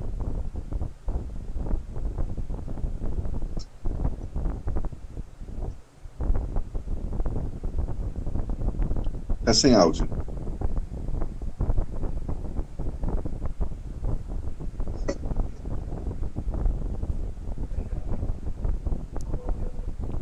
Tá ouvindo? Agora sim. Então.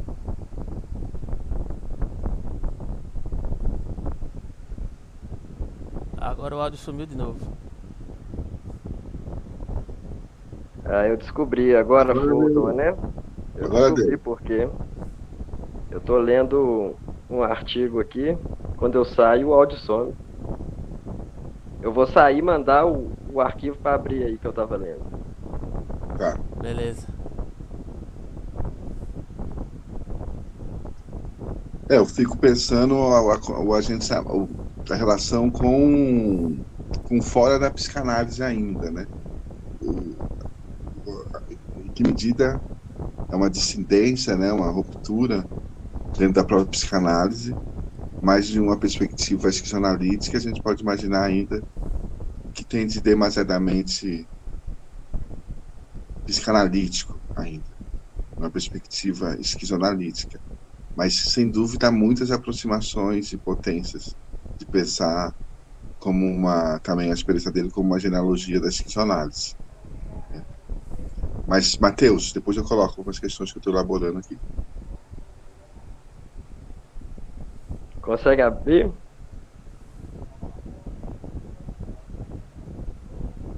Mandei aí. Tô tentando abrir aqui, sim. Peraí. Eu abri, você quer que eu projete aqui no. Compartilha aí, Tá pra agilizar. Pode, pode.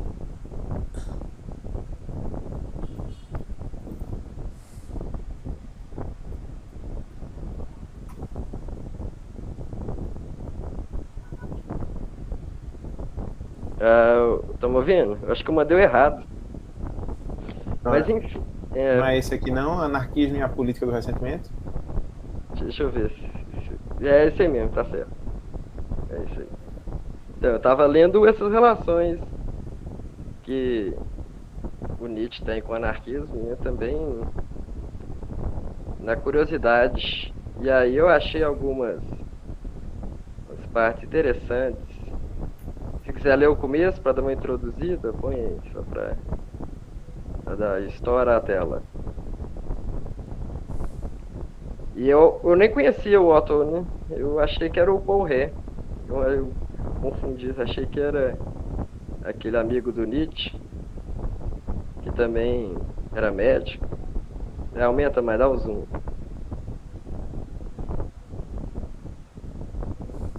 É Uma palavra ao ouvido dos psicólogos, assumindo que estejam alguma vez inclinados a estudar o ressentimento de perto, essa planta floresce melhor entre os anarquistas. Hum, de todos os movimentos políticos do século XIX que Nietzsche condena, do socialismo ao liberalismo, ele reserva as suas palavras mais venenosas para os anarquistas. Chama-lhes os cães anarquistas, que vagueiam pelas ruas da cultura europeia, o epítome da moral de rebanho, que caracteriza a política democrática moderna. Nietzsche vê o anarquismo como estando envenenado na sua raiz pela pestífera erva daninha do ressentimento, a rancorosa política dos fracos e miseráveis, a moral do escravo. Estará Nietzsche aqui simplesmente a descarregar a sua raiva conservadora contra a política radical? Ou estará a fazer o diagnóstico de uma verdadeira doença que infectou o nosso imaginário político radical? Apesar do óbvio preconceito de Nietzsche em relação à política radical, este texto irá levar a sério a sua acusação contra o anarquismo. Irá explorar esta lógica perspicaz do ressentimento em relação à política radical, em particular o anarquismo.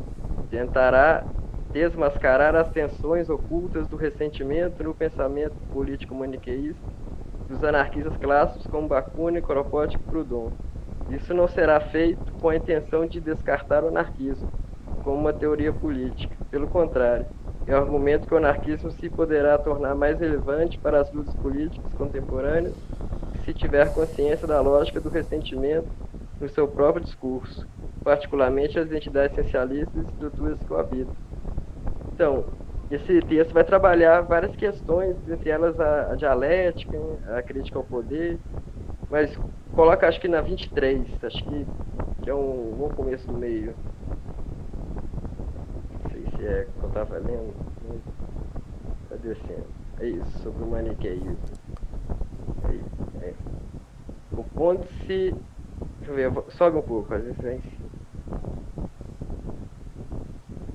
sobe lá para mais para 22. É, é no início aí. Para além disso, o anarquismo está falando do, do maniqueísmo nesse capítulo. Para além disso, o anarquismo ao subscrever essa lógica e ao fazer do poder o foco da sua análise, em vez da economia, como fez o marxismo, caiu talvez na mesma armadilha reducionista em que o marxismo caiu, não terá talvez substituído a economia pelo Estado como mal essencial da sociedade, de onde derivam outros males? De acordo com Douzelot, mal concluímos, por boas ou más razões, não importa quais, que o capitalismo não é a única nem mesmo principal fonte de mal na Terra. Apressamos-nos logo a substituir a oposição entre o capital e o trabalho pela oposição entre o Estado e a sociedade civil, o capital, como contraponto e bode expiatório, é substituído pelo Estado. E esse monstro insensível que, devido ao seu crescimento ilimitado, pauperiza a vida social. E o proletariado dá à sociedade civil, ou seja, a tudo que seja capaz de resistir à racionalidade cega do Estado, a tudo que se opõe a ele ao nível dos costumes, maneira, sociabilidade, procurados das margens residuais da sociedade e promovidos ao estatuto de motor da história. Abaixo.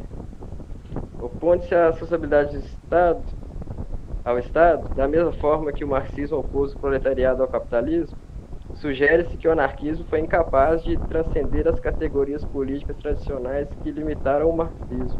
Tal como argumenta Donzelot, o maniqueísmo é a lógica que distorce todas as teorias, é a tendência que as atravessa e as circunscreve, não importa se o alvo é o Estado, o capital ou qualquer outra coisa, desde que haja um inimigo a destruir e um, e um sujeito que o destrói, desde que exista a promessa de uma batalha e de uma vitória final. A lógica maniqueísta é assim a lógica do lugar. Deve existir um lugar essencial de poder e um lugar essencial para a revolta. Esta é a lógica dialética binária que invade o anarquismo. O lugar de poder, o Estado, deve ser derrubado pelo sujeito humano essencial. Você está falando isso de um jeito provocativo, Matheus? Por que você trouxe esse texto? Só para fazer a conexão? Para fazer a catarse. A conexão, a questão do quê? Porque no sentido que o autogroge ele simboliza uma psicanálise libertária, anarquista. Só para entender a provocação que você está fazendo, se você quiser deixar mais explícita. Então, exatamente enxergar o limite dessa né, radicalidade, até onde vai, né, até onde o ressentimento é posto em pauta. É, não sei, tô aqui Mas qual seria o ressentimento no sentido que o autogross está trazendo? Eu não identifiquei, eu acho que o autogross está liberando as forças de transformação. Não, o ressentimento do Nietzsche, o ressentimento que ele traz quanto à genealogia da moral, que o, o, o aristocrata vai dizer o, o bom. No início ele vai comentar nesse livro essa parte. O aristocrata diz o que é o bom. Logo, o mal é essencialmente o que não é o aristocrático. Logo, né, uma crítica ao, ao mal e nessa dialética invertida, né, colocando o Estado como mal, também é uma lógica né, de ressentimento. No sentido que aí é como se houvesse um. Dentro dessa lógica ainda psicanalítica, mesmo disruptiva, ainda uma espécie de monolítico Uhum. preso a, pre- preso a um jogo. Você está dizendo, querendo dizer isso, em termos nietzsche- nietzschiano? Pelo que eu tô lendo agora também. Eu comecei estudando isso há 10 minutos atrás. É, a esquizoanálise seria entender como que isso está preso a uma outra, qual seria a estrutura, né? A Sim, estrutura eu não, que não quero de- me limitar a uma crítica anarquista, no sentido de enxergar o poder né, enquanto a fonte do mal e fazer uma vida em revolta ao poder. Também é uma forma dialética. No sentido que o Autograu está propondo o coletivo, não. Quer dizer, existe um coletivo que não é o rebanho, não é isso, Ítalo e Alberto? Eu entendo dessa Coletivo. maneira. É, existe um coletivo que não é o coletivo rebanho, que, é, é o que corresponde ao que nós fomos moldados pela natureza para ser. Partes de um corpo coletivo.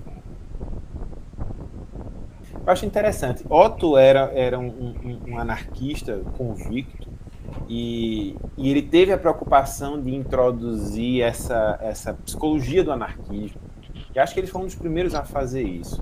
Já foi dito aqui, acho que Alberto já falou, é, como o, o, o anarquismo precisa de uma mudança subjetiva para acontecer.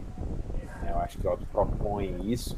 Agora, de fato, é, é- é- na história do anarquismo, talvez influenciada pela, pela, pela dialética marxista, há uma certa, um certo maniqueísmo, mas eu não vejo, por exemplo, ressentimento em Otto. né? Também não vejo, concordo com você. O Otto, ele era um esquizo, né? Ele era liberado, ele estava em um processo de, de movimento, né? Também desligado do poder, né? Estava gerando vidas, encontros. Tem situações até bem que eu escutei dele, né? Coisas assim, por exemplo, que ele auxiliou um suicídio de uma paciente Isso. dele. Isso. Foi muito criticado por isso, mas ela falou que queria encerrar a vida e ele auxiliou esse suicídio. Mas eu acho interessante, como esquizoanálise, a gente pensar simplesmente também as cartografias, no sentido das posições que a gente pode ter dentro do, de um debate, sair do debate, entendeu? Em termos de posições dialéticas ou do diálogo platônico, mas de uma conversação. Porque eu queria saber, nem Mateus, o Mateus veio como uma tangente. Quer dizer, é interessante, que é uma montagem já, né, em relação a essa posição essa bifurcação do Nietzsche com os, os, os, os anarquistas. Mas antes de passar para o Alberto, eu queria só, só para o Matheus desenvolver mais essa questão que ele trouxe para. Acho que é uma. Né, no sentido que você vê ainda, porque eu, eu, como psicanálise, aí uma captura, uma estrutura da própria psicanálise ainda. Que de alguma maneira é, seria o limite do limite do onde o alto estaria tentando sair. Eu diria assim também, que existe um fora de tudo isso. É nesse sentido que você está dizendo, Matheus, que há uma. Eu sei que você tem uma crítica à psicanálise também, né? Por causa da, da leitura do antiédipo. Sim.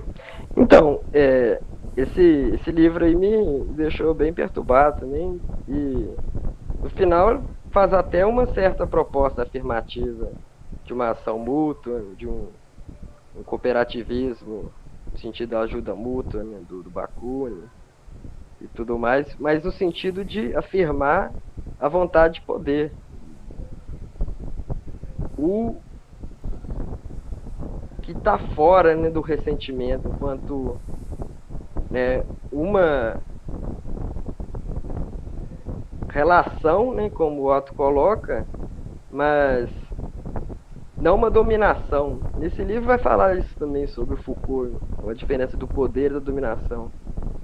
Mas quando né, um anarquismo ainda não chega nessa concepção de poder enquanto afirmação da vida, pode se cair no ressentimento, nessa dialética. Né?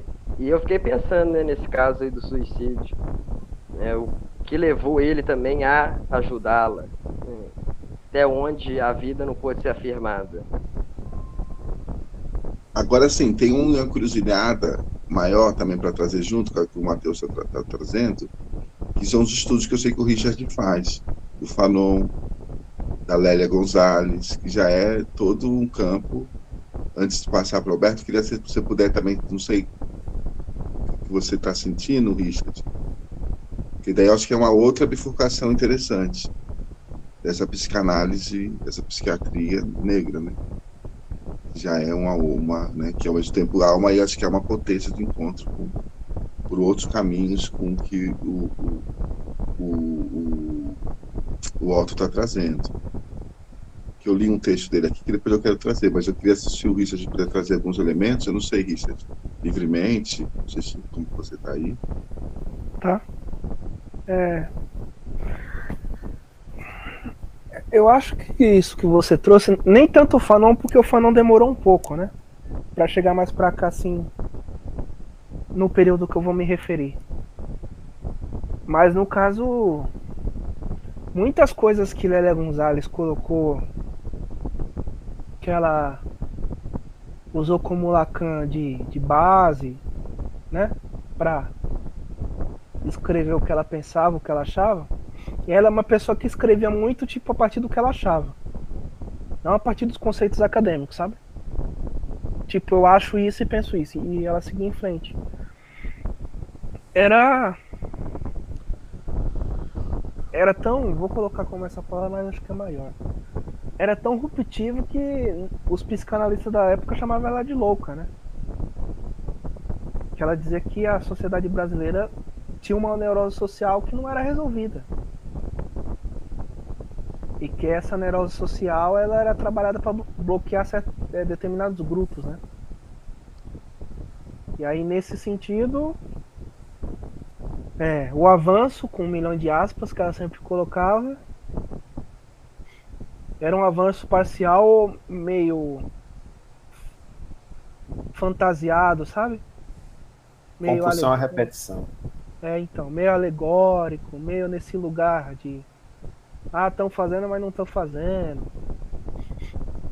E aí ela foi fantástica nesse lugar, só que pelo fato dela enxergar esse lugar e no período dela ser algo vamos se dizer que novo, ela era colocada como maluca, né? Nesse lugar.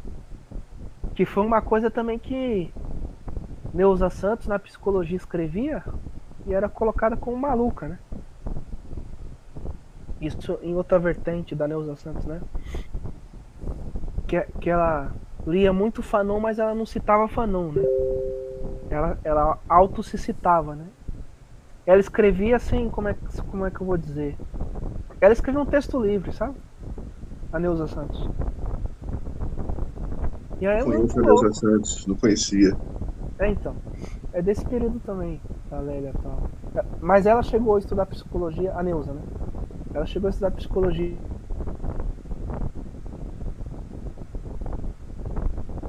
Opa, cortou. Ela se suicidou, inclusive, né? Por não aguentar sustentar sozinha o que ela estava trazendo, de certo modo, né?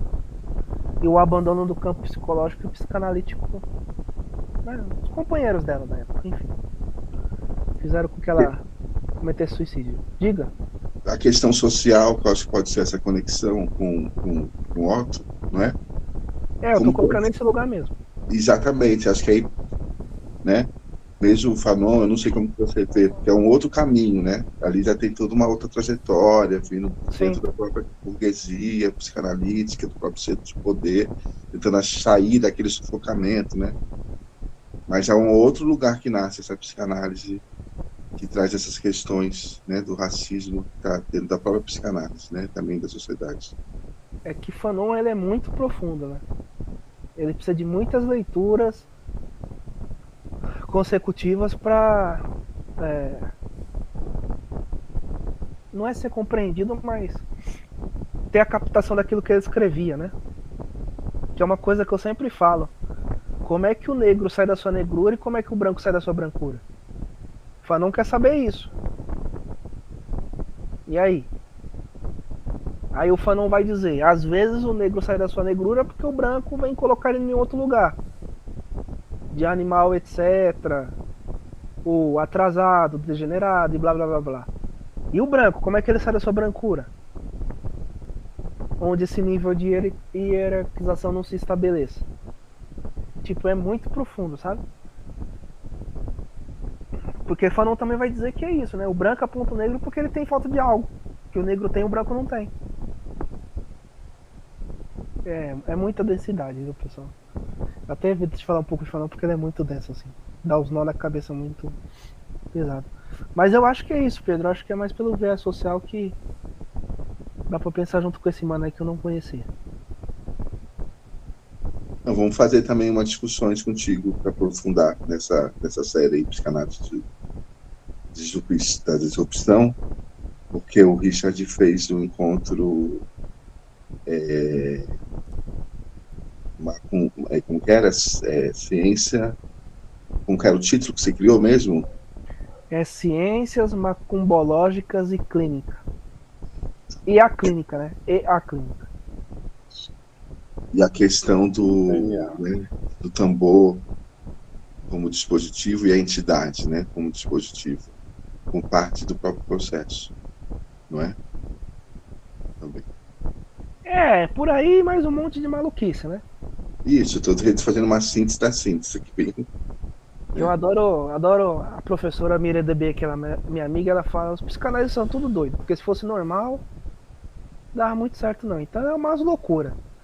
E dentro dessas loucuras a gente vai conversando. Exalberto, depois, depois eu quero colocar. Referente àquela questão que o Matheus colocou, né? De, que ele trouxe o texto lá. ah, que, que- que coloca, explicita na verdade as falas do Nietzsche sobre o anarquismo. né, tem um trecho aqui, que tá, inclusive até postei lá na, na página no Instagram, que é justamente problematizando essa, essa relação do Nietzsche com o anarquismo. Que apesar dele ter falado muito mal nos seus fragmentos póstumos do anarquismo, é, não só do anarquismo, mas também do próprio socialismo, enfim. Mas vou- já que a questão aqui é o anarquismo, né? É, ao mesmo tempo que ele que tem alguns trechos, né? Que ele, ele associa até o anarquismo com um tipo de reacionarismo até. E é curioso isso, né? Porque no final das contas o Nietzsche é que é, é empurrado para esse lugar do esse lugar do aspecto reacionário e tem e tem alguns elementos, né? Não é nenhum absurdo que ele seja colocado nesse lugar, tem alguns comportamentos e posicionamentos políticos dele que vão justamente nessa direção.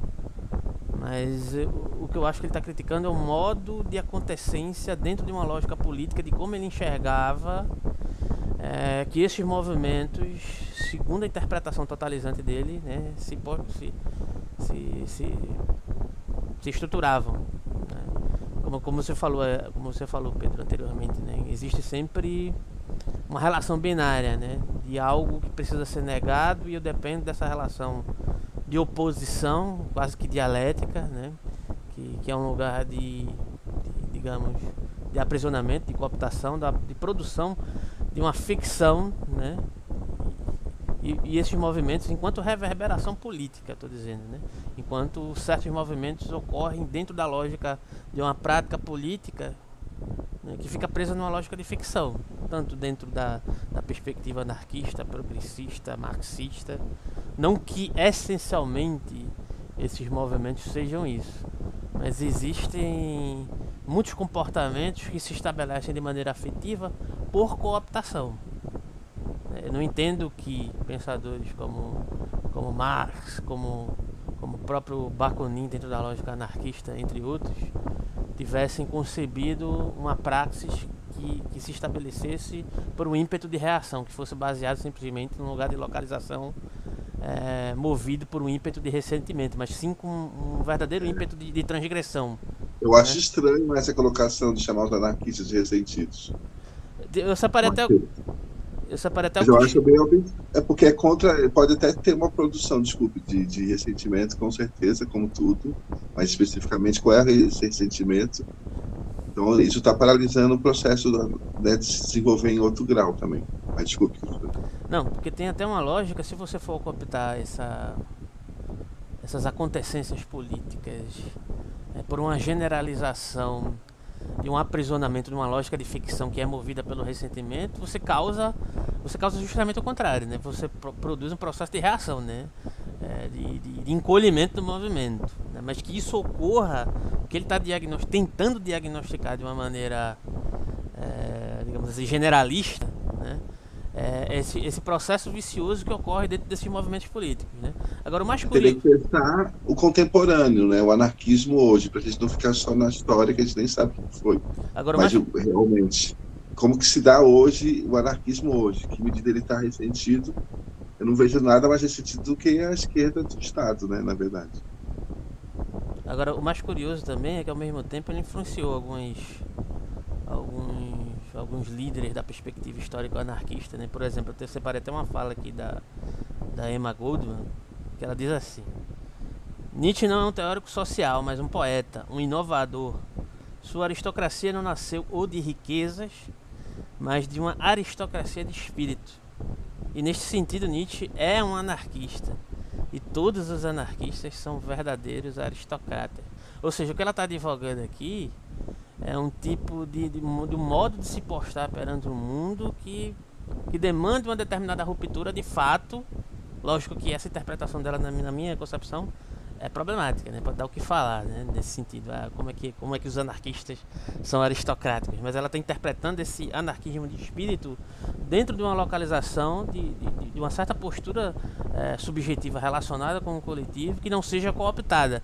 E, e não dá para negar que apesar dos problemas do Nietzsche, ele tem essa esse ímpeto de, de, ruptura, né? Agora tem falas assim do Nietzsche que realmente ele dentro da lógica de vivência dele em relação ao anarquismo, que ele interpretava realmente é, os anarquistas dentro da visão dele como, como ressentidos e etc. Ele compara até em alguns momentos, faz até comparações bem assim, bem absurdas. Mas enfim, era isso que eu tinha para falar no momento. É, não sei, eu queria trazer uma questão também, que eu, umas impressões que eu tive desse texto, do, do, do tá tentando conectar tudo que vocês falaram, um texto do, do Otto, que eu, tô, que eu tô lendo, qual que é agora? Agora acabei de perder. É, ele vai começar, com esse texto, ele vai começar a falar sobre é, o Caim. Ele começa o texto, né? Protesto imoral do inconsciente. Não sei se vocês leram esse texto, 15 de dezembro de 1919 né? E ele vai falar, vai começar falando, né, citando como a apresentação do Ítalo trouxe, a eu, quero, eu não quero perder o frevor da nossa, do nosso debate. Voltando para a ideia, porque é essas diferenças de sensação que é interessante, né? Quando a gente está também explicando, quando a gente está já num, ou a gente está numa composição em que as coisas estão, estão mais vivas, né? Numa uma relação com uma espécie de máquina coletiva que vai se produzir nessa polifonia de vozes que vão se registrando na nossa memória e, e, e nesse vídeo que a gente está transmitindo no YouTube. Com essa superfície disjuntiva que faz com que a gente goze com a fragmentação e com o corpo sem órgãos. Por que, que eu vou perseguir o corpo sem órgãos? Então, à medida que eu libero um gozo da dissociação do eu, eu dou a, o que seria a patologia, né, uma borda capaz de é, tirar da, da, da, da psicose uma potência, do despedaçamento uma, uma glória, um, uma, uma autoerotização da própria loucura. Essa, desse sujeito que, que, esse não é mais um sujeito, mas isso que é um resto, isso que seria um resto, e é um, seria um resíduo, um pequeno A da separação do sujeito, da, da, da, da, impossibilidade do sujeito realizar com o outro um gozo coletivo, que se vê barrado, né, via análise da psicanálise se vê cindido, isso que, que seria, que produziria uma, uma, uma, uma fantasia não realizada, uma castração, um azinho, né, que sopra como medo ou como angústia diante daquilo que eu mesmo desejo, essa lógica da falta, da psicanálise, na esquizoanálise você tem um, um, uma, uma disjunção produzindo conjunção. Uma coisa, uma, uma coisa partir, o sentido e a, e a, e a o sentido não é o sentido não é não é ponto de partida. Né? Ele não é nem está entre a conexão e o corte e a conjunção. Mas é o, o sentido não é falta. É quando não é necessário mais uma associação livre. É romper a técnica de associação livre. Ou então da associação de ideias. No sentido que há uma disjunção onde eu posso gozar a minha potência esquizo como revolucionária num campo social reprimido. Então a gente pode gozar, porque esse campo social produz também, justamente, as, as potências esquizo. Mas o que, que ele vai dizer? Então a gente está nessa conjunção, experimentar a filosofia em rede, maquinal, como uma maneira de produzir as, disjunções com o processo coletivo, polifônico, de uma série de coletivos e vozes que vão se conectando em um hipertexto vivo, onde não tem mais diferença entre o objeto livre, o ensaio acabado, é, e o fluxo vivo que vai se conectando, porque é assim que as coisas estão operando na cosmose, está tudo acontecendo ao mesmo tempo. Então, se a gente tirasse proveito da simultaneidade de mil universos conectantes, estão se gerando simultaneamente nessa mega máquina capitalista, onde é a subjetividade, é o próprio alimento, né? é a própria pólvora, porque tem que se mover. Como que vai lucrar as grandes multinacionais? Com o fermento das subjetividades as interações. Cada pequena interação, a nossa, gera a economia desse do Google Meet.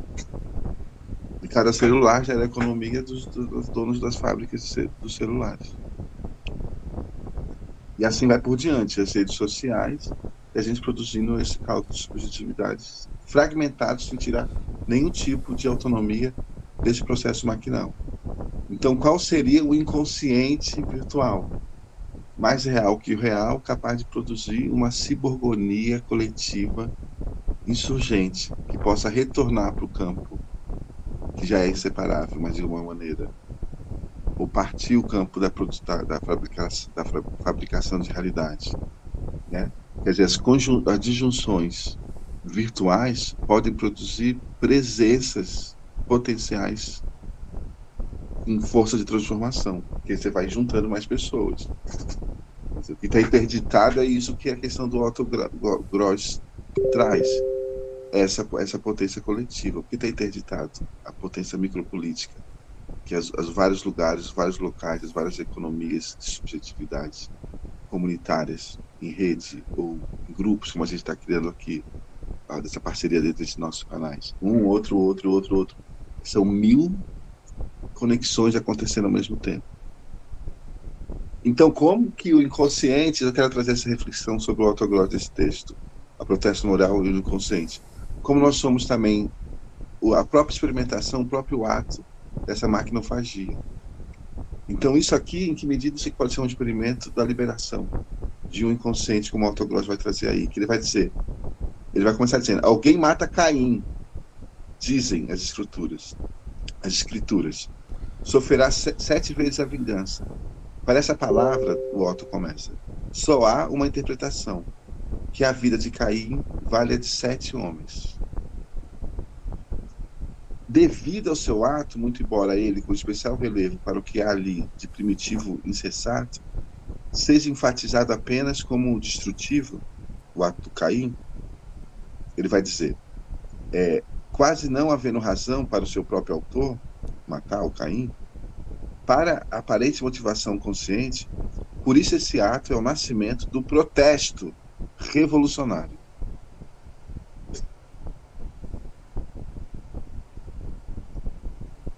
Um ato de matar Caim. E o que eu me achei interessante é que ele está dizendo que a possibilidade que a psicanálise de, de é, é, é é romper com o sujeito, com a ideia da identidade do sujeito, com a determinação da personalidade, né? É, permite que quer dizer, a, é, que esse inconsciente que se libera do, do, do, des, do recalque, ele é um inconsciente de transformação desses padrões da sociedade. É um inconsciente revolucionário. A gente pode pensar em inconsciente molecular do, do Félix Guattari ou inconsciente também revolucionário do, do, do Fanon. Então, é, ele vai dizer, através de suas próprias predisposições, a imagem do ser humano mais próxima do original, com suas possibilidades reais, com seus próprios valores inatos, suas determinações primárias. Essa é a potência do inconsciente. A psicologia do inconsciente nos fornece, com isso, o primeiro substrato para uma problematização a respeito dos valores, do valor dos valores, Nietzsche. Né? E a transfiguração dos valores, eu estou dizendo, o problema da partida do pensamento revolucionário. Ele está ligando mais, porque ele está ligado ao Max Stirner, daí ele se, se separa do Marx, o Marx era é, inimigo, né? Questionou o Marx Stirner. Não é isso? Também. Que medida ele tá, se diferencia do revolucionário marxista né, se aproxima de um revolucionário talvez mais próximo do, do Nietzsche do que do, do, dos anarquistas tradicionalmente. Então, a exigência de revolução como resultado da psicologia do inconsciente. Roberto Freire no Brasil. Torna-se absolutamente tão logo se demonstra que o recalcamento dos valores aos quais está predisposto é o sacrifício mais elevado da possibilidade humana. Ao reconhecimento da psicanálise clássica, foi traçado seu limite justamente diante da descoberta através dos quais toda autoridade tradicional é posta em causa. E é abalada o alicerce existencial daquele que se sentem assentados e seguros na autoridade da ordem estabelecida. Não exatamente a questão do pai do sofrimento por ter matado o pai. Não é isso que vai reconstruir? Porque, por que, que vai matar o pai na cena primitiva? Por quê? Porque o pai é autoritário. O pai, né?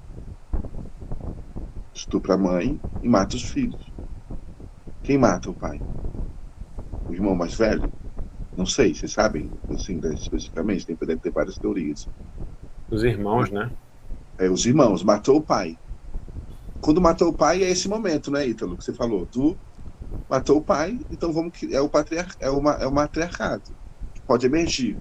Por que a morte do pai produz uma lei? A, a morte de Deus produz uma lei mais vigorosa ainda.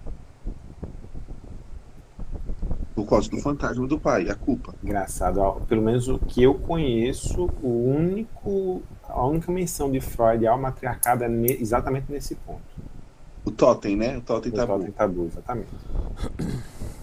Depois ele vai direto para a explicação do princípio da fraternidade, do princípio dos irmãos, que é o que define o liberalismo moderno. Mas o que acontece? O, o pai retorna. Como uma nova cada um dos irmãos. Isso é o que o Freud vai ver. Né? E aí é a, a, origem da cena do Édipo na, na psicanálise isso tem uma certa relação com algo que o Jung diz sobre o Nietzsche, comparando com a cultura chinesa e com a lógica de Yin e Yang, né? É, que de tempos em tempos a, a, assim, a, a natureza, assim como os homens, entram em um estado de torpor tal que é preciso um raio para poder colocar em movimento novamente é, a própria natureza e as relações entre os homens, né? Princípio de Yin Yang, né? Há um momento de obscurecimento, né? De certa maneira, que há uma tendência, isso isso pode ser interpretado nas mais diferentes culturas. Isso Jung, ele não faz uma investigação qualquer, ele faz uma investigação antropológica muito aprofundada e ampla sobre essa questão e ele identifica nas mais diferentes culturas, né, cultura brahmana, cultura chinesa, que existe uma preocupação com esse, vou chamar aqui de ímpeto de unilateralização, ímpeto de unilateralização, né, que não é só psicológico, né, mas é um estado de, de, de, de fisiopsicológico, né, em termos nietzschianos, eu poderia chamar isso, né, porque não existe essa, essa diferenciação do corpóreo e do, do abstrato, racional, subjetivo, né, que é voltado para a perspectiva do ego. Né. Mas ele diz que a própria ideia de Hilbert do Nietzsche é inspirada, é, pode ser interpretada analogamente a, a, a, a, essa interpretação do Yin Yang, ou a própria ideia de Kundalini né? É, que é quando o dragão surge, as coisas entram novamente em movimento ou em devir, se assim você preferir, né? e há essa dissolução de uma certa lógica de hierarquização que pode ser interpretada aqui analogamente à perspectiva do patriarcado que continua retornando, né? O eterno retorno do meio, o eterno retorno do patriarcado. Né? Então, em alguma medida é preciso que o dragão suja, ou que suja um, um, um certo ímpeto de transgressão. Né? A própria perspectiva do Exu também é justamente esse ímpeto de transgressão. Né? É, para poder colocar as coisas em movimento, para não permitir com que a, a, a, natureza ou a lógica de, de, relação em um sentido realmente coletivo seja cooptada por um, um, uma certa ótica, uma certa, uma certa maneira de acontecer individualista. Né? Então é necessário transgredir, é necessário colocar, fazer com que as coisas saiam de uma lógica ordenada. Né? Mas a questão que no sentido dessa transgressão colocada como falta, no caso da psicanálise, terminado, né, as fases do Lacan, a última, a ultíssima, ele já rompe com isso, mas é uma ruptura interna que ele vai fazendo, contra si mesmo, contra a própria estrutura que ele vai tentar montar e ela não funciona. Mas é sobre o que não funciona, não sobre o que funciona, e nem sobre o saber que se sustenta, é sobre o saber até quando o Richard vai falar em termos de, da, do enigma, do, do, do, né, do dizer sobre aquilo mesmo, é, tem um sentido, porque é um acontecimento, não é nem o dizer daquilo, né? Eu disse ou daquilo. É um acontecimento onde as coisas estão vivas. É, o Luiz fala muito disso, das vivências também, Luiz Manuel, né? Daquele filósofo africano, é, uma, uma Bembe, como chama? Matheus. É, é, ah, como é? Aquile, não, né? Não, não, é o outro, é o outro. O que ele fala. Não há um retorno do fantasma com o culpa. A transgressão não produz um vazio, no caso, não sei, pelo que eu senti, mas uma, uma, uma relação direta com essa força coletiva do social da comunidade, no caso. Eu não sei se isso tem sentido, mas me pareceu interessante, ele vai continuar um pouco aqui, né? É...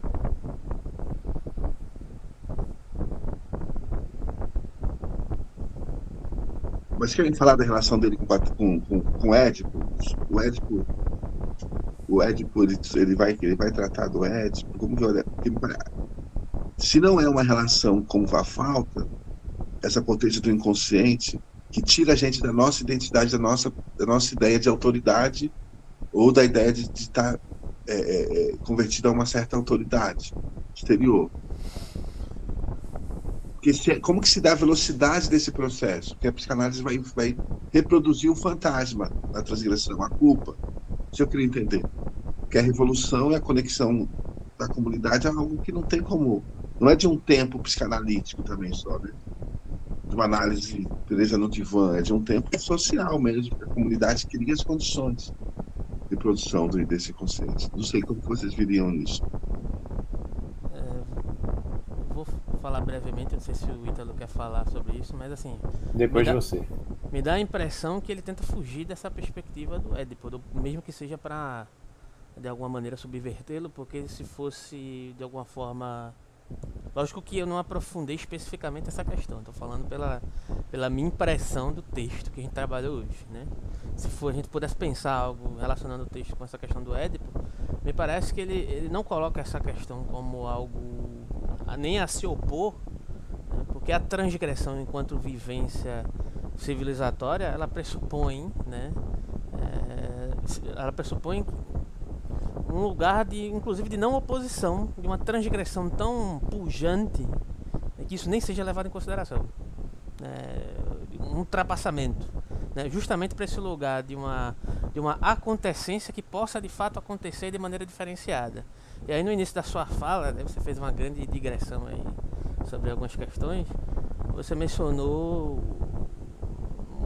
um, ímpeto de transgressão de fato. E aí me lembrou uma questão que, que o Derrida se apropria do Platão, que que é, está ligado a uma ideia de, de, de a grande mãe de acontecência dentro da lógica platônica, que é justamente uma zona de indeterminação, que ele chama de Hora.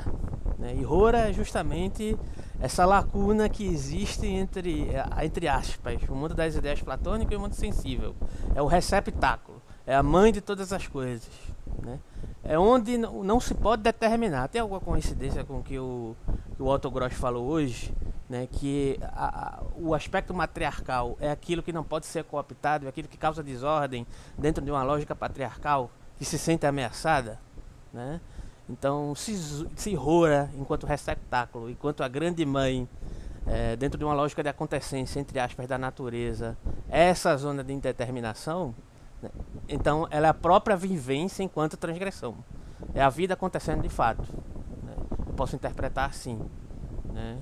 É, então eu acho que, pelo menos relacionando com esse contexto do texto de hoje, referente à questão do Édipo, né, do Édipo, né, é, não sei, posso estar equivocado, pode ter outras questões que o Otto Gross se relacione com o Édipo, mas eu não vi, né, tente combatê-lo, mas eu acho que não é uma questão de, de combater o Édipo no sentido de dar um grau de importância é, de fato a, a, a, esse lugar do Édipo, mas de, de produzir uma transgressão, uma zona de indeterminação tão pujante né, que isso se torne secundário, terciário, né, é o que me parece. não sei o que é que Ítalo acha disso.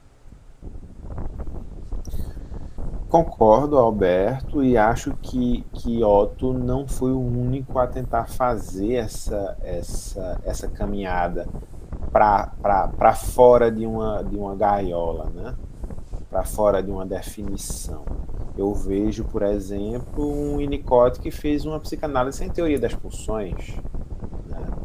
Eu vejo a própria crítica esquizoanalítica da psicanálise como um, um, herdeiro natural dessa, dessa, desse, desse caminhar da psicanálise em direção ao questionamento das estruturas, sabe? Eu vejo a aliança que existe hoje entre a psicanálise e as teorias fenomenológicas, por exemplo, é, nesse mesmo sentido. Né? E eu fico pensando, e aí eu quero a opinião de vocês, se isso, se essa, esse caminhar contemporâneo da psicanálise e de outras outras posturas epistêmicas é, em direção a, a, em direção a, assim a quebrar estruturas a buscar um, um conceito mais complexo de liberdade de subjetividade. Será que isso não é um, um, um, fenômeno contemporâneo? Será que isso não é muito mais do que um caminhar da psicanálise? Um, um interesse, uma necessidade, um, impulso nosso enquanto sociedade, do nosso tempo, sabe? Porque eu acho que o caminho é esse. A psicanálise tem feito, as ciências sociais têm feito esse caminho. Né? O que, é que vocês acham?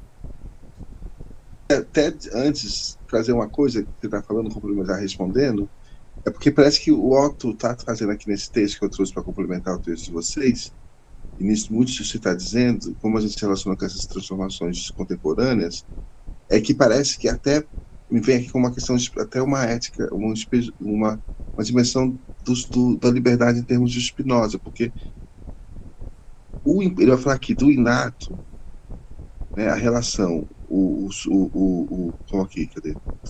É, mas nós asseverarmos que uma consequente e restrita psicologia do inconsciente revela o quê?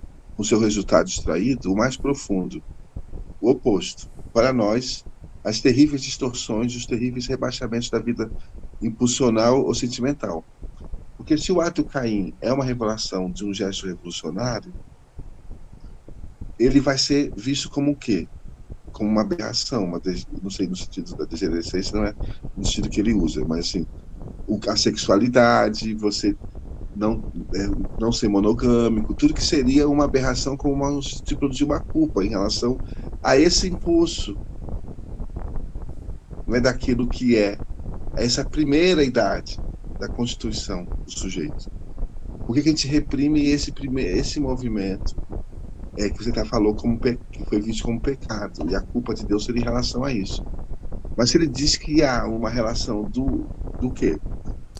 É, acumulado por trás dos limites da consciência, agem sabotando qualquer acontecimento anímico, como uma repressão.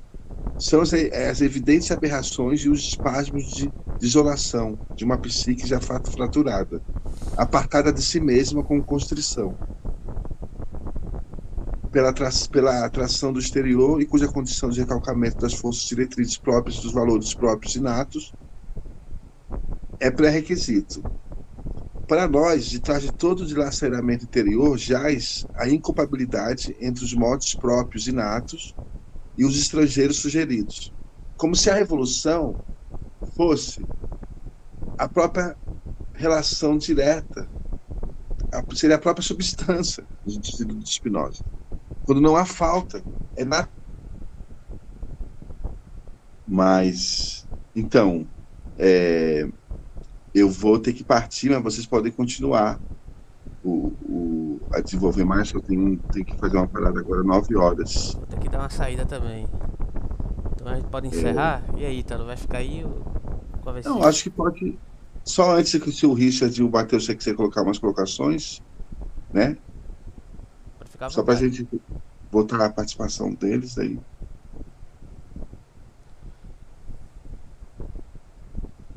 Por mim pode acabar também.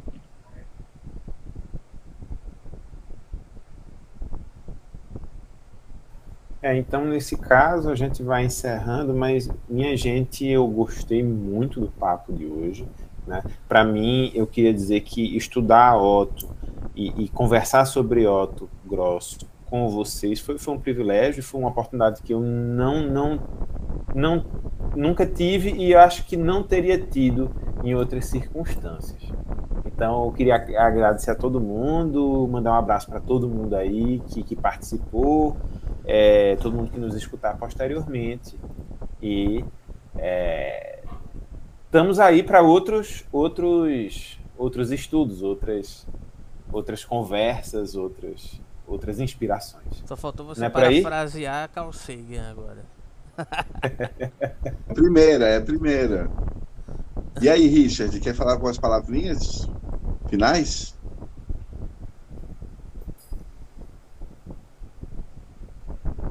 Eu tô aqui só na escuta aprendendo, maravilhoso. Então, já tem dois cruzamentos aí, Richard e com Sui e Ítalo e Alberto, hein?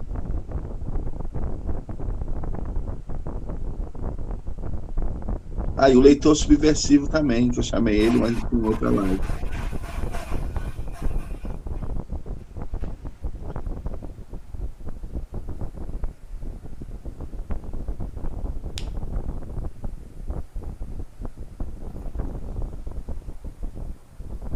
Então, um beijo para vocês. Obrigado pelo grande encontro. Até a próxima. Valeu, grande Pedro. abraço. Valeu, Matheus. Valeu, Richard. Até a próxima. Tchau, tchau. Valeu, valeu.